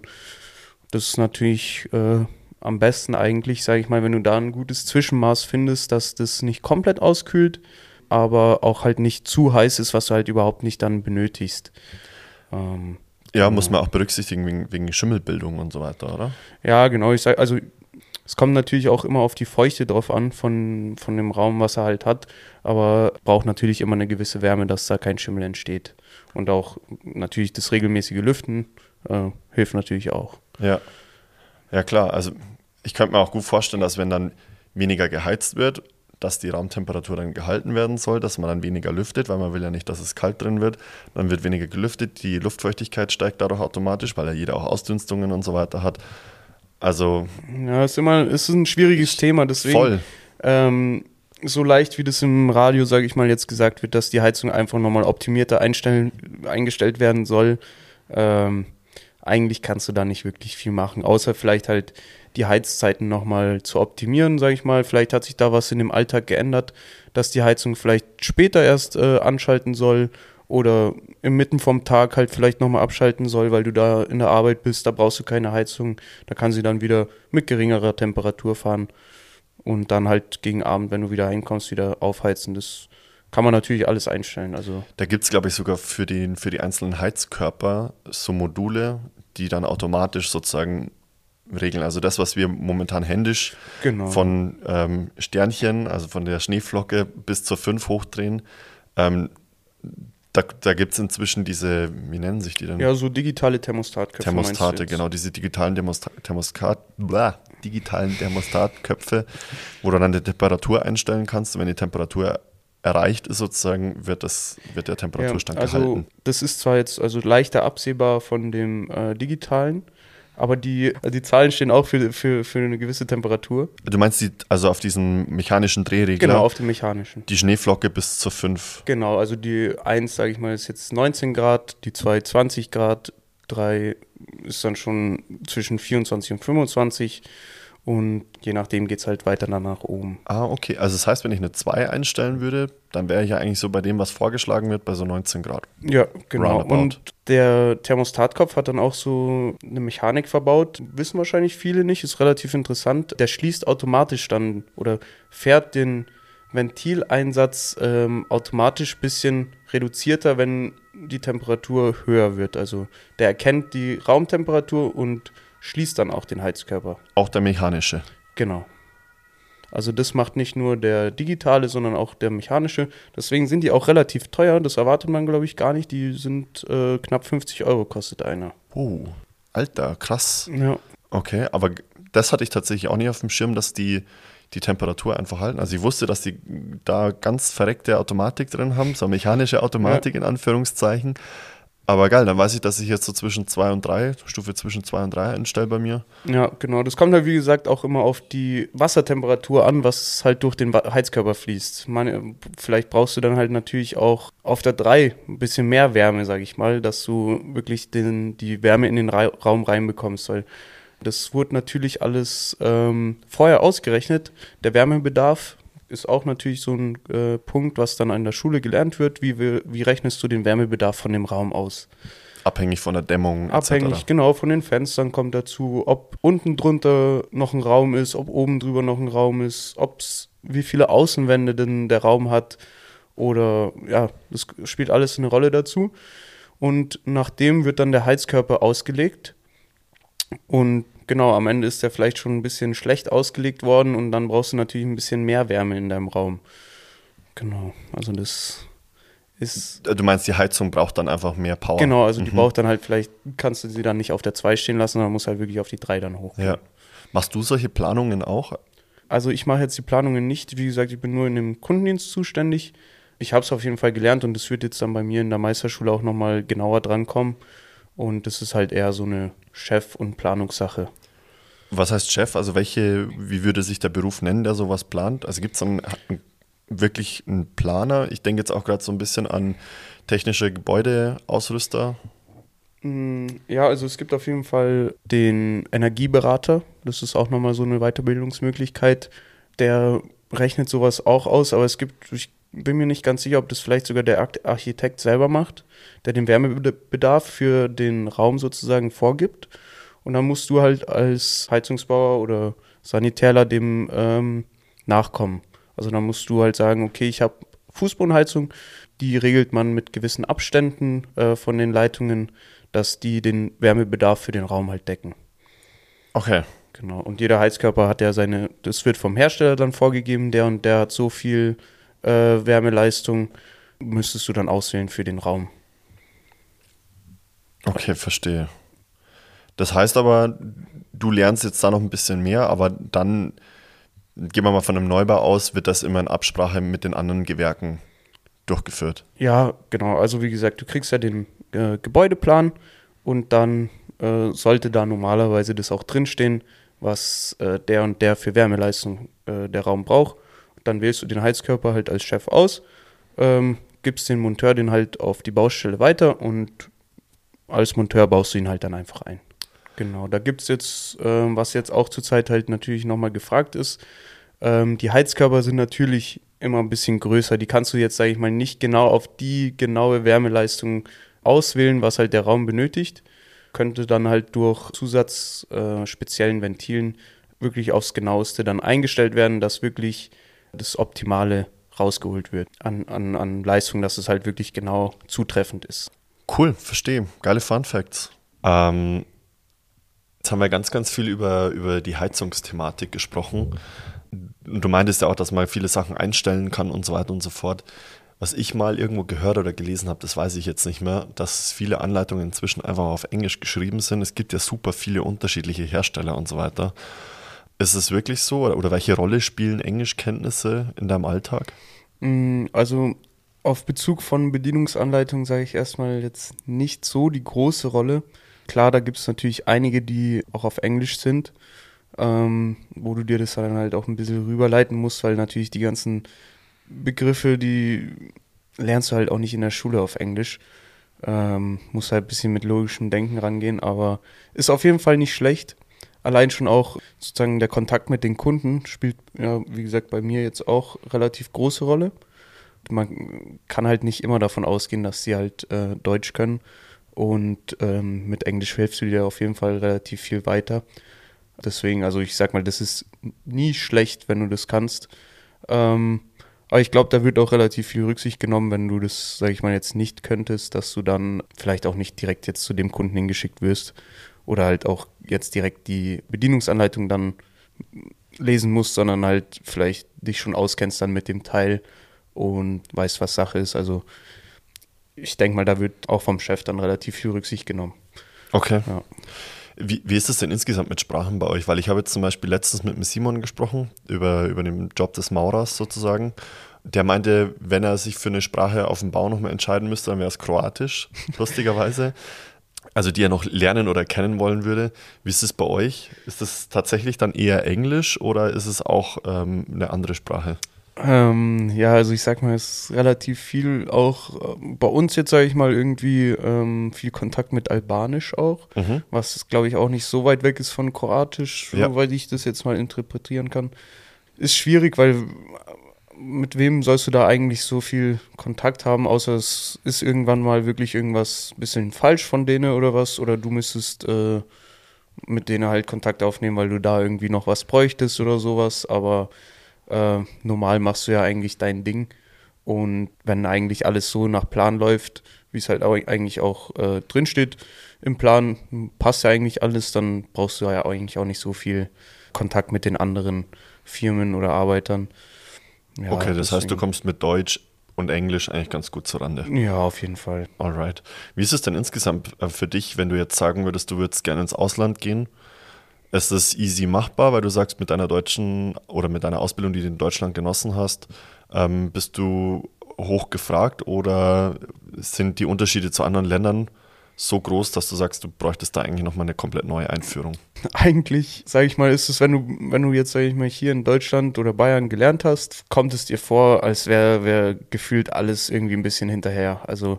For real? Ja, ja, voll. Also wenn ich, sage ich mal, jetzt in Urlaub fahre oder so, dann mittlerweile ist es ja auch so, dann achtest du mal vielleicht ein bisschen auf irgendwelche Feinheiten oder was, ähm, wo du halt davor über gar nicht drüber nachgedacht hast oder was. Und da kommt dir das wirklich vor, als wäre da irgendwie, keine Ahnung, das, das ist veraltet und wurde bei uns vielleicht vor zehn Jahren so gemacht, aber heutzutage halt überhaupt nicht mehr. Das ganz lustig eigentlich, weil ich erst letztens so auf YouTube so ein Show My House gesehen habe aus Amerika, so 5 Millionen Villa.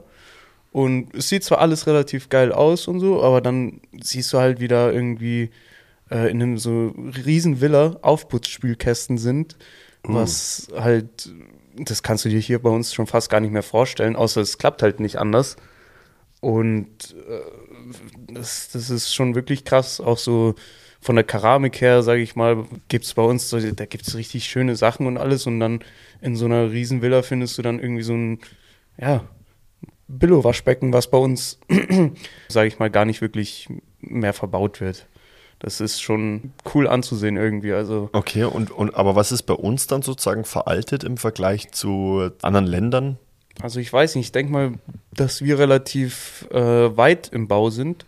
Und auch, Ach so, dann habe ich es gerade falsch verstanden. Ja, ich genau. habe gerade hab verstanden, dass wir in Bayern relativ hinterher sind. Nee, also da bist du voll, voll schon zehn Jahre voraus im Ach, Gegensatz. Voraus, ja. ich habe verstanden, wir sind zehn Jahre hinterher. Naja, da hast du wirklich ah, okay. Riesenchancen irgendwo anders noch. Also das denke ich mir wirklich oft, wenn du, sage ich mal, jetzt in Amerika oder so dein Geschäft aufmachen würdest mit dem deutschen Know-how und auch den Materialien, dann würdest du da safe durchstarten. Also da spielst vorne mit. Ja, auf jeden Fall, weil wie gesagt schon, dass das, das in, in so einem riesen Gebäude dann so Sachen, was du dann in, in Hochhäusern findest, äh, wo halt wirklich aufs Geringste geachtet wird, dass das schön günstig ist und alles. Und ähm, ja. Woran, woran, glaubst du, liegt es, dass wir da einfach schon so weit vor, vorne raus sind? Legen wir da einfach mehr Wert drauf oder? Mm, ich glaube halt, das ist wirklich, ja, das deutsche Handwerk, was halt so gefragt ist, dass, dass wir halt dann wirklich auf so, ja, ein bisschen penibler auf sowas achten und auch einfach das bisschen genauer nehmen, so, so Kleinigkeiten. Also, also der Qualitätsanspruch, der klassische Deutsche. Ja, genau, also das, nee, das kann man wirklich so sagen, also hm.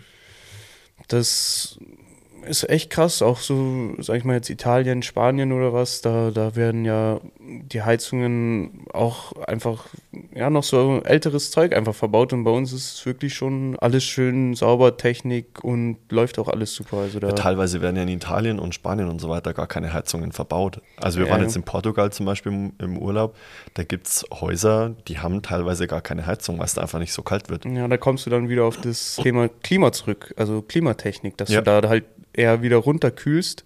Und äh, wie gesagt, das lernst du ja bei uns auch. Und dann hast du da halt genauso die Möglichkeit, da deinen Punkt aufzumachen oder äh, zu sagen, ja, jetzt habe ich hier in Deutschland schon den Klimaschein gemacht zum Beispiel. Und das ist ja wirklich in, in wärmeren Ländern dann auch gefragt, dass da schön runtergekühlt wird. Also da hast du auf jeden Fall einiges an Wissen, was du dann wirklich auch, sag ich mal, woanders anwenden kannst. Geil. Ja. Also ich habe letztens auch gelesen, weil du gerade sagst, die Deutschen sind ein bisschen penibler. Ich habe letztens sogar gelesen oder gehört, das weiß ich jetzt nicht mehr genau, dass bei uns sogar darauf geachtet wird, wie der Blickwinkel in die Toilette sozusagen ist. Auf jeden Fall. Also wir, wenn wir, sage ich mal, irgendwas neu bauen, dann gehen wir immer auf die Kunden auch drauf an, äh, drauf ein, was für eine Höhe zum Beispiel die haben möchten, weil das, das merkst du einfach, wenn du ähm, eine Toilette, sage ich mal, einen Zentimeter zu tief gesetzt hast, das spürst du da. Das, das ist wirklich krass. Das ist wie bei, äh, sag ich mal, den Stufen. wenn die äh, zwei, drei Millimeter zu hoch ist, die eine, dann stolperst du einfach. Das, das merkt man dann halt einfach. Und ja, je nachdem vom Alter hinweg setzen wir dann immer ein bisschen höher, weil es dann halt wirklich auch angenehmer ist, äh, hinzusetzen oder aufzustehen und oder halt auch auf die Körpergröße drauf an. Je größer der ist, desto höher ist die natürlich dann auch. Und das, das ist dann schon wirklich angenehm, wenn du deine Toilette auf der passenden Höhe hast. Also das ist wirklich schon eine ausschlaggebende Ding. Das heißt, es geht dann weniger um den Blickwinkel in die Toilette rein, sondern vielmehr darum, also das macht für mich total Sinn, was du gerade sagst, mit, dass sich ältere Leute halt auch leichter tun, wieder aufzustehen. Mhm. Weil gerade wollte ich eigentlich sagen, tief genug kann sie ja gar nicht sein, weil es eigentlich gesünder für den Menschen ist, wenn er, wenn er tiefer hockt. Also aus Italien oder Kroatien oder so kennt man es ja aus den Urlaubsländern, wo es gar keine Schüsseln gibt, sondern nur diese Löcher sozusagen, die meistens sehr unansehnlich sind, aber an sich besser für den menschlichen Körper sind. Deshalb wollte ich gerade eigentlich sagen, eher eine tiefe Toilette als eine zu hohe Toilette, aber du hast natürlich recht, wenn du dann wieder aufstehen musst, tust du dir mit einer höheren Toilette natürlich auch leichter. Ja, auf jeden Fall. Alter. Also klar ist es, sage ich mal, für den Körper besser, so diese gewink angewinkelte Position. Deswegen gibt es ja auch diese Hocker, was du dir dann vor die Toilette stellst, zum Beispiel, dass die Beine ein bisschen höher sind. Aber angenehmer für einen selber, sage ich mal, ist es dann wirklich, wenn die dann auf der passenden Höhe ist. Also das ist wirklich, wirklich ausschlaggebend. Dann gibt es auch für, sage ich mal, ältere Damen oder Herren so Nachrüstsets von den äh, Klodeckeln, dass die das sozusagen nochmal fünf Zentimeter höher haben dass es wirklich für die auch angenehmer ist. Habe ich auch schon gesehen, das sind so ganz dicke Klobrillen, ja. die dann nochmal sich absenken lassen. Genau, und das ist auch zum Beispiel ein Riesenthema, so barrierefrei. Man muss natürlich da immer auf die Kunden drauf eingehen, zum Beispiel, dass die eine äh, bodenebene Dusche brauchen oder ja, irgendwelche Haltegriffe, Sitze in der Dusche und was, da gibt es ja tausend Sachen und wenn du da was Gescheites machen willst, es geht dann schon auch richtig ins Geld. Also ja. die Sachen sind dann meistens auch nicht so günstig, weil es dann, wie gesagt, individuell auf den Kunden äh, angepasst wird. Klar, weil die teilweise ja auch mit dem Rollstuhl sogar, glaube ich, reinfahren, oder? Ja, genau, wie gesagt, ähm, entweder mit dem Rollstuhl reinfahren oder dann ähm, am klappbaren Sitz in der Dusche haben möchten oder vielleicht irgendwas für die Füße draufstellen oder ja, äh, auch zum Beispiel so Duscharmaturen, die so einen Verbrühschutz haben bei Leuten mit Alzheimer oder irgendwas, dass sie halt immer auf der safen Seite sind, dass sie sich halt nicht verletzen oder äh, verbrühen können halt. Crazy. Komplettes Feld, das ich überhaupt nicht auf dem Schirm hatte. Mhm. Also Gibt es da auch nochmal spezielle Weiterbildungen oder sowas oder hat man es dann einfach irgendwann mm. so im mm. Repertoire, dass man sagt, okay, wenn wir es barrierefrei machen wollen, dann müssen wir darauf achten, dass wir, so wie du gerade sagst, bei den, bei den Duschen das so leicht wie möglich machen, dass die Heizung immer automatisch eingestellt wird, dass ähm, die Toilette entsprechend gestaltet ist. Weil es können ja, also zu barrierefrei gehört ja auch mit dazu nicht nur ältere Leute, sondern auch so Dinge wie du es gibt ja auch taube Leute, ähm, taubstumm, blind oder wie auch immer, das sind ja auch alles so Themen. Ja, also da gibt es für jedes, äh, für jede, sage ich mal jetzt, äh, Einschränkung gibt es da ja wieder andere Sachen. Also da gibt es eine riesen Palette an, an, an Sachen, die du da auswählen kannst, die dann auf dich angepasst werden als Kunde. Wie gesagt, da gibt es wirklich tausend Sachen, auch zum Beispiel in Schulen wird es auch oft gemacht oder ja, in Gebäuden, sage ich mal, die längere Zeit leer stehen. Ähm, das ist dir wahrscheinlich noch gar nicht aufgefallen, weil die haben ja Sommerferien in der Schule. Heißt, da steht ja das ganze Wasser. Also das wird nicht benutzt und dadurch ist die Gefahr für die Legionellenbildung, also Krankheiten, Bakterien im Wasser relativ hoch. Da gibt es auch ähm, Einrichtungsgegenstände, die halt ständig das Wasser aus dem Wasser hin rauslässt, dass sozusagen eine Wasserentnahme ist, dafür, dass halt nicht irgendwelche Krankheiten im Wasser sich entstehen können. Ah, okay. Ja. Da gibt es auch ja, wieder eine Weiterbildungsmöglichkeit als äh, Gefährdungsanalyse nennt sich das, wo du dann wirklich in, in Gebäude reingehst, sagst, hier und da gibt es die Probleme, die müsst ihr auf jeden Fall beseitigen. Und ja. Okay. Macht für so große Gebäude auf jeden Fall Sinn. Ja, wie gesagt, auch für, für Einfamilienhäuser oder Wohnungen da gibt es halt, in jedem Haus findest du irgendwas, wie gesagt. Und mit Wasser, da, da, da würde ich ehrlich gesagt immer ein bisschen vorsichtig sein, weil da kann wirklich schnell was passieren, dass sich da rüber Krankheiten äh, bilden oder Bakterien halt im Wasser bilden. Und äh, da habe ich auch schon wirklich viel gesehen, wie so Wasserfilter im Haus. Schön und gut, die filtern das Wasser, aber wenn du das nach zehn Jahren einfach vernachlässigt hast und zehn Jahre lang da die Filtertüte nicht gewechselt hast oder gereinigt hast irgendwie mal, dann bildet sich da halt schon manchmal irgendwie so Algen drin und so und Mhm. am Ende trinkst du dann das Leitungswasser und das ist halt auch nicht so geil. Dann lieber ungefiltert. Ja, dann lieber, dann lieber eigentlich gar kein Wasser trinken mehr als, als Ja. sowas. Also da sieht man schon manchmal krasse Sachen. Krass, ich habe ich hab mal in einer Wohnung in Nürnberg gewohnt. Da, also ich habe nämlich auch so einen, so einen Filter, diesen Britta-Filter, den gibt es ja, wo du dann so, keine Ahnung, einen Liter Wasser da reinfüllst, dann tropft der da unten langsam durch. Ja, und da tust du nie die Filtertüte wechseln. Doch, doch, das mache ich Okay. tatsächlich regelmäßig. Ähm, aber in, in Nürnberg, in dieser Wohnung, ist mir dann auch, auf, au- auch aufgefallen, dass da teilweise sogar so Rostpartikel oder sowas dann Mhm. mit drin waren. Und das muss ich sagen, halt, normalerweise ist ja unser Leitungswasser gut, aber wenn deine Leitungen halt nicht mehr gut sind, dann hast du da echt ein riesengroßes Problem, weil wir, es gibt ja auch sogar einen eigenen Job, der nur das Wasser permanent kontrolliert, das über die Stadtwerke kommt.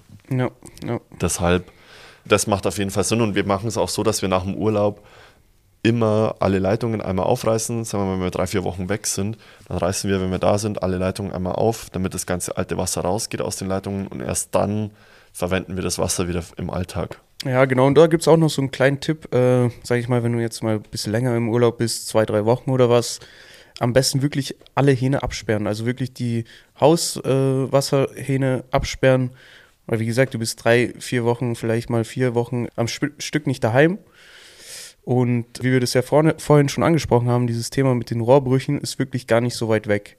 Da ist wirklich dann auch immer ärgerlich mit der Versicherung, sich da rumzuschlagen oder was.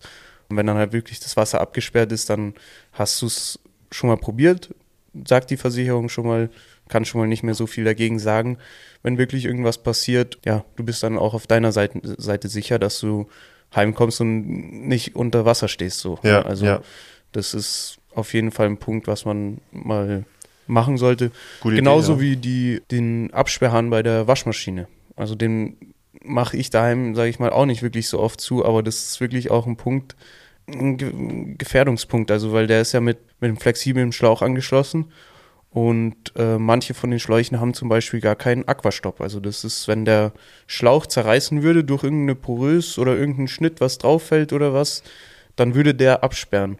Da gibt es vom Hersteller aus schon manche, die haben gar keinen so einen Aquastopp drin und da zahlt dann auch gar keine Versicherung, wenn es den Schlauch zerreißt. Also ich kann nur empfehlen, wirklich den, den, den Absperrhahn immer zuzumachen, ist man auf der sicheren Seite und ja, wie gesagt, das ist wirklich eigentlich saubere Sache, wenn da nichts passieren kann. Ja, wenn, wenn, wenn einmal was passiert oder wenn sich einmal was verhindern lässt, hat sich schon gelohnt. Ne? Ja, auf jeden Fall. Ja, krass. Also sind so Kleinigkeiten, an die würde ich null denken, überhaupt nicht. Naja, genau. Also jetzt zum Beispiel, dass ihr euch das daheim auch gut vorstellen könnt. Dieser Aquastopp, das ist ungefähr so ein 5 cm mal 3 cm Plastikgehäuse, was am Anschluss an den Wasserhahn ähm, am Schlauch dran ist. Also könnt ihr mal daheim kontrollieren, äh, weil das, das ist wirklich ein Teil, was ich sage, das ist sehr, sehr wichtig. Also Kann man das nachrüsten? Oder? ja, also das kann man auch selber machen, vom Baumarkt holen, so ein, so ein Aquastopp, das kann man auch nachträglich äh, einbauen oder sich halt dann gleich in dem Zuge einen neuen Schlauch mit Aquastopp holen.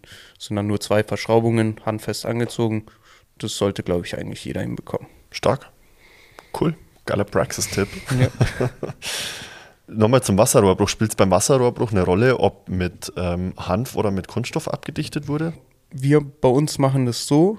Hanf wird natürlich immer noch benutzt, aber ab größeren Dimensionen halt erst. Wenn das Rohr, sage ich mal, mit einem Durchmesser von 5 cm abgedichtet werden muss, dann nehmen wir auf jeden Fall noch Hanf her, weil es dann doch lieber auf der sicheren Seite ist. Ist es besser als so eine Kunststoffabdichtung? Also Kunststoff ist jetzt auch nochmal was anderes. Also wir, da gibt es drei Sachen eigentlich zum Abdichten. Das ist einmal ähm, der Hanf. Wie gesagt, den nehmen wir für größere Dimensionen her. Dann gibt es das Teflon. Das nimmt man für Plastik auf Plastikverschraubungen zum Beispiel her. Oder ja, kann man auch für Gas her benutzen. Dann gibt es auch noch mal ein spezielles Teflon, was für Hitzebeständigkeit zum Beispiel ist, für so Solaranlagen oder was. Da kommen wir, glaube ich, später auch noch mal dazu. ja. Und dann gibt es noch das alltägliche, was wir jetzt bei uns alltäglich benutzen. Äh, Loctite nennt sich das und das ist so eine Mischung aus beiden eigentlich. Das ist so, äh, sind auch so Haarfasern, was irgendein Plastikgemisch auch mit drin hat und auch gleich noch das Vermit, was man normalerweise auf den Hanf draufschmieren würde, damit der äh, schön geschmeidig immer bleibt, ist da auch schon drauf. Also das ist sozusagen auch so eine Rolle wie beim Teflon, aber ja, eine Kombination aus beiden eigentlich. Und das ist am besten, sagst du? Ja, genau, und das nehmen wir dann für die kleineren alltäglichen Dimensionen her. Okay, cool.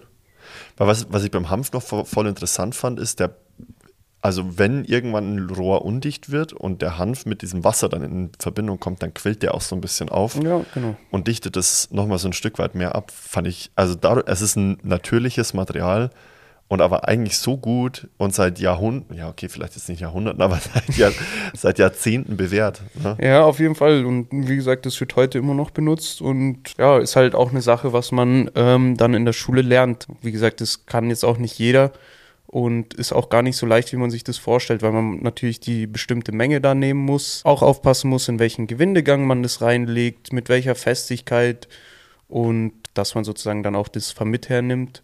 Bei Gas gibt es dann nochmal andere Vorschriften, dass man zuerst das Vermitt, sozusagen das Schmiermittel in den Gewindegang und dann erst den Hanf drauf und dann nochmal Schmiermittel drauf. Genau, da gibt es halt jeweils immer nochmal andere Vorschriften. Ja. Ähm, die beste Verbindung wäre ja dann wahrscheinlich eigentlich zu schweißen, oder? Macht ihr sowas auch noch, dass ihr Rohre schweißt? Also wir haben ähm, vorhin ja schon geredet, es gibt ja diese Überbetrieblichkeitskurse, Lernkurse. Ähm, da wird es in, glaube ich, zwei, drei Tagen mal angestochen. Äh, kommt nicht wirklich viel bei raus, sage ich dir, wie es ist. Äh, Das hält überhaupt nichts, was da praktiziert wird.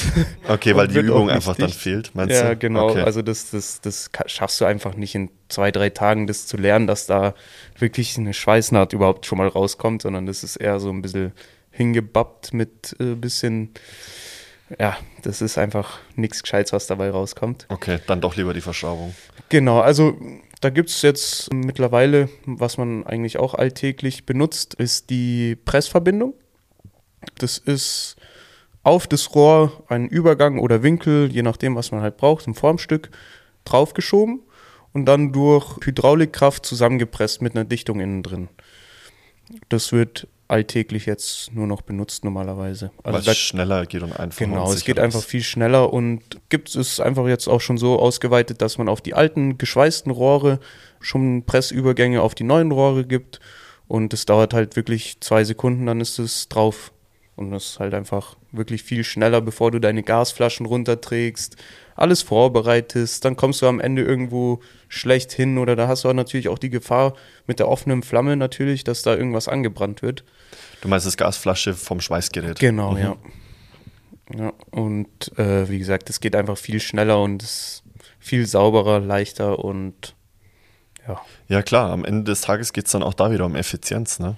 Klar, ja, gut, es sagt natürlich dann, glaube ich, kein Kunde hat was dagegen, dass du dann mal für eine Arbeit, was dann eigentlich durch Schweißen vielleicht fünf Stunden gedauert hätte, du in einer Stunde dann schon fertig hast. Ne? Also da, glaube ich, ist jeder dabei. Ja, gut, also wenn sich, wenn sich beim Schweißen eher ein Rohrbruch vermeiden ließe, dann glaube ich, zahle ich lieber fünf Stunden als eine Stunde. Aber wenn du sagst, das kommt am Ende des Tages aufs Gleiche raus, dann nehme ich lieber die eine Stunde. Ja, genau. Ja, und das, das Letzte, was ich noch dazu sagen wollte, ist, beim Kupferrohr wird ja gelötet. Das bekommst du auch in diesem einwöchigen Kurs dann mit, wo auch Schweißen dabei ist. Und das habe ich letztens erst sogar anwenden müssen, weil man einfach mit der Pressmaschine brauchst du natürlich auch deinen Platz. Und das war wirklich, wirklich eng im Spülkasten, Unterputzspülkasten, war das Rohr kaputt. Und da bin ich einfach nicht mit der Presse reingekommen und da musste ich dann wirklich so einen Übergang drauflöten. Und das hält bis jetzt immer noch dicht. Also toll, toll, toll. hat sich die eine Woche auf jeden Fall schon ausgelohnt. Okay, ähm, könnte könnt ich jetzt an so einer Woche Kurs auch teilnehmen? Gibt es da so Kurse? Wenn ich da Bock also, drauf hätte? Ich weiß ich jetzt nicht genau, ob die Handwerkskammer da für, sag ich, normale Bürger sowas macht, aber in der Ausbildung wird es auf jeden Fall weitergegeben. Okay. Also das ist jetzt nichts, was ich machen wollen würde. Ich dachte nur, wenn man das in einer Woche lernen kann, dann äh, gibt es da vielleicht auch einen Kurs für die Allgemeinheit, ähm, die Bock auf Kupferlöten haben. Ja, geil, Johannes. Jetzt haben wir eigentlich schon ganz, ganz viel über deinen, über deinen Alltag geredet, auch über die Ausbildung etc. Auch einige Fun Facts im Endeffekt schon mit, mit verpackt und mit reinbezogen. Ich finde es einen, richtig geilen und interessanten Job, den du da hast, weil, weil der so umfangreich ist und weil du einfach ins, in so viele Disziplinen auch einen Einblick bekommst. Und ich habe mir im, im Vorhinein auch so Gedanken gemacht, weil, weil, weil wir die letzten zwei, drei Jahre extrem viel über Gesundheit und so weiter gesprochen haben. Und ich finde, wenn man sich das echt mal auf der Zunge zergehen lässt, ich sag mal, Wasser brauchen wir zum Überleben. Wir brauchen ein Dach über dem Kopf und es muss warm in der Bude sein. Also gerade in unseren Breiten, wenn es dann im Winter halt echt arschkalt wird, die Heizung muss funktionieren also ihr, ihr tragt am Ende des Tages auch, auch mit der Sauberkeit, ne? Also alleine, dass Toiletten existieren, die nicht verstopft sind und ähm, in Verbindung mit, mit Kanalsystemen und so weiter, das trägt ja alles zum, zur Gesundheit oder zu einer gesunden Gesellschaft, also wirklich körperlich gesunden Gesellschaft ähm, mit bei. Und deshalb, wenn man sich die Verantwortung da mal so wirklich komplett auf der Zunge zergehen lässt, habt ihr da, würde ich sagen, den größten Anteil eigentlich daran, dass wir eine gesunde Bevölkerung haben. So gesehen. Ja, das, deswegen, ich bin, das, ich bin auch ein bisschen traurig darüber, dass, das, dass der Beruf zurzeit oder heutzutage nicht mehr so gefragt ist. Also der ist auf jeden Fall, wird er nie aussterben, weil man, man, man braucht einfach Heizung und auch nicht nur im Winter, sondern auch, auch im Sommer natürlich für Warmwasser. Darf man nicht äh, vernachlässigen. Weil das, ja, oder im das, Sommer dann die Klimaanlage. Ja, oder die also. Klimaanlage, genau. Deswegen finde ich das ein bisschen schade, dass da so wenig Nachfrage ist. Das ist wirklich äh, krass. Also das ist eher so ein Ausweichsberuf, sage ich mal, wo, wenn sich da niemand wirklich interessiert für, dass der, okay, ich weiß jetzt nicht, was ich machen soll und ja, gut, die suchen gerade, dann, dann gehe ich halt mal dahin, schau mal da rein. Und ähm, deswegen, das finde ich wirklich ein bisschen schade. Woran glaubst du, liegt das? Mm, ja, ich, ich würde sagen, dass es eher daran liegt, dass viele Leute jetzt, äh, sage ich mal, sich nicht mehr die Hände so wirklich dreckig machen wollen und ja, lieber studieren gehen und äh, sauber im Büro mit ihrem Anzug sitzen wollen. Also so sehe ich das jetzt. Ich, schwierig. Ja, schwierig ich frage auch ja. einfach nur nach deiner Meinung. Es spielen wahrscheinlich viele, viele Faktoren mit rein, aber ich kann mir das schon auch gut vorstellen. Und Homeoffice geht natürlich auch nicht. Ja, also, schwierig. ja, aber wie gesagt, ich finde es ich finde es auch spannend, was du jetzt alles erzählst und was du da für Einblicke bekommst. Und auch jedes Mal, wenn wir uns sehen, hast du wieder irgendeine neue Story am Start, von der du dann erzählst. Aber wie gesagt, wenn man sich einfach mal bewusst macht, welchen, welchen Umfang dieser, dieser Job hat und welchen, welchen Impact auf die ganze Gesellschaft, dann ist es schon eigentlich echt beeindruckend, muss ich sagen. Und ich sehe es genauso wie du. Wir werden also klar, ein Grundbedürfnis ist, dass das Essen oben reinkommt, aber irgendwo muss es dann auch hin und deshalb, alleine deshalb wird dieser Job einfach schon eine harte Sicherheit immer mit sich mitbringen. Ja, ich sage also so, auf, auf andere Sachen kannst du halt einfach verzichten ein bisschen, aber dass du in einer kalten Bude sitzt, das, also das muss man auch erstmal erlebt haben, dass man weiß, worauf man da wirklich verzichten muss. Und das ist schon, ähm, ja, ist schon nicht zu vernachlässigen auf jeden Fall, ja. Ja, das glaube ich auch, absolut. Wo, wo siehst du denn insgesamt so deine Branche noch in Zukunft hingehen? Weil du lässt ja gerade selber so ein bisschen auch anklingen, ihr habt Probleme mit, äh, mit Personal, also ja. dass ihr Leute herbekommt, die auch tatsächlich Bock auf den Job haben. Weil wenn du Bock auf den Job hast, dann machst du ihn auch entsprechend gut und Qualität zu liefern ist halt einfach essentiell in dem Bereich, würde ich sagen. Ähm, wo siehst du denn deine Branche in Zukunft hingehen? Ja, also ich hoffe, dass, dass ähm, da auf jeden Fall mehr Nachfrage wieder kommt, dass das halt auch wirklich, dass vielleicht die jungen Leute dann auch mal merken, so, okay, das geht ja auch in den Bereichen erneuerbare Energien bei uns. Und also ich denke mal, dass da jetzt vielleicht auch mehr drüber nachdenken und dann sich auch mehr daran interessieren und vielleicht dann auch mehr Nachfrage dadurch dann entsteht. Also ja. hoffe ich mal, dass das ein äh, bisschen mehr wird. Und wie gesagt, also das, das, da kommt, wie gesagt, immer neue Sachen dazu, ob das jetzt erneuerbare Energien sind oder ja. erklär mal, was meinst du mit erneuerbare Energien also, in deinem Bereich? Da gibt es, wie schon vorhin angesprochen, die Wärmepumpen, die laufen mit keinem Brennstoff, sondern nehmen halt die äh, Temperatur von außen. Je nachdem gibt es halt unterschiedliche Arten über die Luft, über das Wasser, über, über äh, Erdwärme oder durch die Sonne, durch Solarplatten die, die halt das Warmwasser oder halt einen Pufferspeicher befeuern, also warm machen. Da gibt es halt riesen, riesen Sortiment an Sachen, was man da machen kann. Genauso wie eine Brennstoffzelle, die ist halt jetzt leider noch nicht so aus, ausgearbeitet, dass, dass sich das richtig rentiert, aber wird bestimmt die nächsten zehn Jahre dann auch kommen. Und das würde auch in euren Aufgabenbereich fallen, so eine Brennstoffzelle zu Ja, genau. Das, ja, fällt ja auch in den Bereich Heizung, Klimatechnik wieder durch die äh, Sohle halt. Und das denke ich schon, dass es bei uns dann auch mit reinfallen wird. Krass.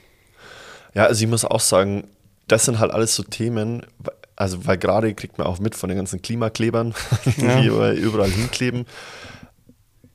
Aber ich, keine Ahnung, ob das jetzt polemisch klingt oder nicht, aber ich muss halt auch sagen, wenn du eine Wärmepumpe irgendwo installierst, dann hast du wahrscheinlich mehr fürs Klima gemacht, als dich irgendwo hinzukleben. Ja, auf jeden Fall. Und also ich finde es auch ein bisschen affig, also dass, dass, dass da so viel gesagt wird, äh, dass die Leute was machen sollen, aber einige Leute haben halt nicht mal das Geld dafür, weil die sind jetzt gerade auch nicht gerade so günstig und auch, wie gesagt, auch wenn sie wollen, dann würde das trotzdem noch ein, zwei Jahre dauern, bis sie ihre Wärmepumpe bekommen.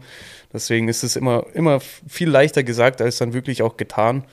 Und ja, auch manche haben zum Beispiel auch gar nicht die Möglichkeit, sowas dann äh, einzubauen. Ja, genau. ja, klar, ist ein, das kommt noch mit dazu, noch oben mit dazu, dass ein Kostenfaktor ist, sonst, so wie du sagst, gar nicht so easy umzusetzen ist, aber es sind natürlich schon Maßnahmen, die dazu beitragen können. Genauso das mit den, mit den Solarplatten, die du gesagt hast. Ich meine, dieses Wasser wird auf dem Dach teilweise bis zu über 100 Grad erhitzt. Ja. Genau, Was ich crazy finde, man. Ja. Einfach nur, weil, weil du einen schwarzen, eine schwarze Platte auf dem Dach installiert hast, da ein paar Wasserschläuche durchgehen und das Wasser einfach hart erhitzt wird. Ja, klar. Gut, es ist leichter gesagt, aber es ist auf jeden Fall, geht in die Richtung und ist auch wirklich krass, dass da so viel Wärme bei rumkommt. Bringt es im Winter eigentlich auch was? Äh, ja, klar, wenn, wenn, kein, wenn kein Schnee, Schnee. drauf liegt, dann auf jeden Fall. Ähm, aber ist natürlich, die Sonne ist da äh, teilweise überhaupt nicht da oder auch äh, dann, wenn sie da ist, halt auch nicht mit der Stärke, was sie dann im Sommer da ist. Also da spricht man von vielleicht 10 Prozent, was die eigentliche Leistung dann im Sommer hergibt. Aber wäre das Wasser oder wäre das Wasser dann dadurch warm genug, um zum Beispiel angenehm duschen zu gehen? Ja, kommt immer drauf an. Also wie gesagt, das, das kann vielleicht mal dann einen Tag wirklich warm sein. Am nächsten Tag ist dann schon wieder kalt. Also dass man sich nur auf die ähm, Solaranlage verlässt, ist auf jeden Fall nicht möglich. Also Zu wenig. Das, ja, okay. auf jeden Fall. Schade eigentlich. Genau. Aber was gut. auch noch ein guter Punkt ist, was auch viele verwechseln, ist sozusagen die Solaranlage mit der Photovoltaikanlage. Also das ist ähm, sind zwei andere Paar Schuhe. Das, das eine macht halt das Warmwasser und das eine macht Strom. Und äh, bei uns ist es so, wir machen nur die ähm, Solaranlage, weil der Elektriker braucht ja auch noch ein bisschen Arbeit, ne? ähm, das ist aber sehr gütig von euch. ja, nee, wie gesagt, das geht dann einfach auch schon zu sehr in das Elektrische rein und ähm, muss ja auch den Strom erst noch umwandeln in mit, durch einen Wechselrichter, dann mit Batterien anklemmen und so. Das wäre einfach, einfach wirklich zu viel Elektrik für uns dann. Ja, ja. Aber installiert ihr diese, diese Solarplatten, ähm, also diese Warmwasserplatten, so nenne ich es jetzt einfach mal, selber auch auf dem Dach? Ähm, ja, also das, das machen wir in der Tat. Gibt es natürlich wieder eigene Firmen, die das dann für dich drauf machen, die Leitungen runterstehen und du arbeitest dann das fertig. Also Spezialisten, die genau das 24-7 machen, in genau, Ja. Äh, Gibt es nicht nur für die Solaranlage. Aber das ist auch nicht das Einzige, wo wir da auf dem Dach sein müssen, weil, wie gesagt, wir ziehen ja auch die Kamine für die neuen Heizungen, äh, müssen ja auch erneuert werden. Yo. Und die müssen ja an einem Stück sozusagen runtergezogen werden. Heutzutage durch, aus Plastikrohren und die müssen dann wirklich an einem Stück von oben äh, durch den Kamin unten bei der Heizung dann wieder rauskommen. Plastikrohre im Kamin? Genau. Also das sind, kann man sich so vorstellen, wenn man noch einen Holzofen daheim hat, sind es äh, zwei unterschiedliche Kamine, wo dann einmal sozusagen die richtig heiße Abgasluft durchgeht von dem Holzofen und dann nochmal ein separater Kamin von Plastikrohren, äh, da die Heizung heutzutage nur noch mit, ja, sagen wir mal jetzt grob, grob gesagt 60 Grad Abgas rausschießt aus dem äh, Rohr halt. Ah, okay. Genau. Jetzt verstehe ich auch, warum es Kunststoffrohre sind. Genau, ja. und, wie, und äh, zweiter Effekt davon ist auch noch, dass sozusagen, es werden nur noch solche Heizungen gebaut, sozusagen Brennwertheizungen. Jetzt sage ich mal beispielsweise jetzt mit Gasbetrieben, die saugt seine Abgasluft oder ihre Abgasluft durch, die, durch den Kamin an, durch den Ringspalt, was halt außerhalb von dem Plastikrohr ist. Saugt es seine Verbrennungsluft an und durch das Plastikrohr innen drin läuft dann die äh, warme Abgasluft. Ist verständlich oder? Noch nicht ganz, nee, das mit dem Ringspalt verstehe ich nicht ganz. Also das ist sozusagen, kann man sich als doppelwandiges Rohr vorstellen, das sozusagen in dem, in dem großen Rohr wird die Verbrennungszuluft angesaugt und in dem inneren Rohr, äh, was sozusagen dann keinen Kontakt hat mit dem anderen Rohr, wird dann das Abgas äh, rausgeblasen. Also sozusagen ein doppelwandiges Rohr. Also das heißt, es geht erst ins dicke Rohr und dann ins dünne. Ja, es wird, wird durch das dicke Rohr angesaugt und gelangt dann durch das dünne wieder nach außen. Also das kann man sich wirklich als äh, doppelwandiges Rohr vorstellen, wo Ah, versteh Kontakt ich's. zusammen hat. Okay, also du hast ähm, das dicke Rohr und das dünne Rohr steckt in dem dicken Rohr. Genau. Und in dem Zwischenspalt wird sozusagen die Frischluft angesaugt, Genau. In die Brennkammer geführt und dann aber die Abgasluft in das dünne Rohr wieder nach außen gegeben. Genau, ja. Ist jetzt schon ein bisschen relativ äh, viel Ah. Sehr technisch. ja. ähm, aber es ist, ist cool zu wissen auf jeden Fall, weil dadurch entsteht ja nochmal Abgasrückgewinnung, sagt man davon. Was, was halt die Verbrennungsluft, was ja eigentlich durch den Kamin rausgeht, erwärmt in dem Zuge dann sozusagen gleich die, die neue Verbrennungsluft. Also Genau. Das, das ist tipptopp. Das also macht man beim Auto ja ähnlich, glaube ich. Also mit dieser Abgasrückführung Mhm. ähm, wird, glaube ich, auch nochmal wärmere Luft dann auch zurückgeführt in den Motor. Genau, und dadurch wird dann halt sozusagen nochmal das Abgas genutzt, obwohl es sozusagen eigentlich ja schon verbraucht ist. Ja, ja. Wir haben jetzt darüber geredet, in welche Richtung du deine Branche sozusagen weiterhin gehen siehst. Du meintest auch, dass, es, dass du es cool fändest, wenn, wenn sich wieder mehr Leute dafür interessieren, etc. Das haben wir kurz angerissen. Wo glaubst du, wird sich das Ganze technisch noch hin entwickeln? Ja, also was, was meiner Meinung nach auf jeden Fall kommen wird, ist diese Brennstoffzelle, was halt dann mit Wasserstoff läuft.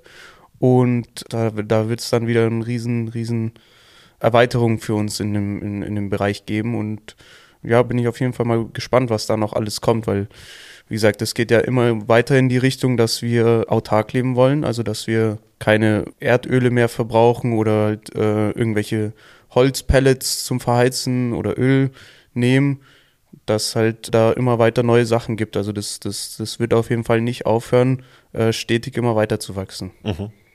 Das habe ich, also das mit diesen Brennstoffzellen fand ich super interessant, das habe ich nämlich auch schon gesehen.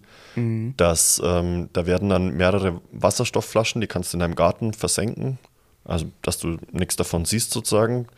Das sind dann so Wasserstoffgasflaschen und verbunden mit einer Brennstoffzelle und deiner Photovoltaikanlage. Und dann wird im Sommer wird da ganz, ganz viel Wasserstoff sozusagen erzeugt über diese, so jetzt bräuchte ich das Wort, Elektrolyse. Über, über die Elektrolyse wird dann Wasserstoff erzeugt, in, die, in diese Gasflaschen geführt.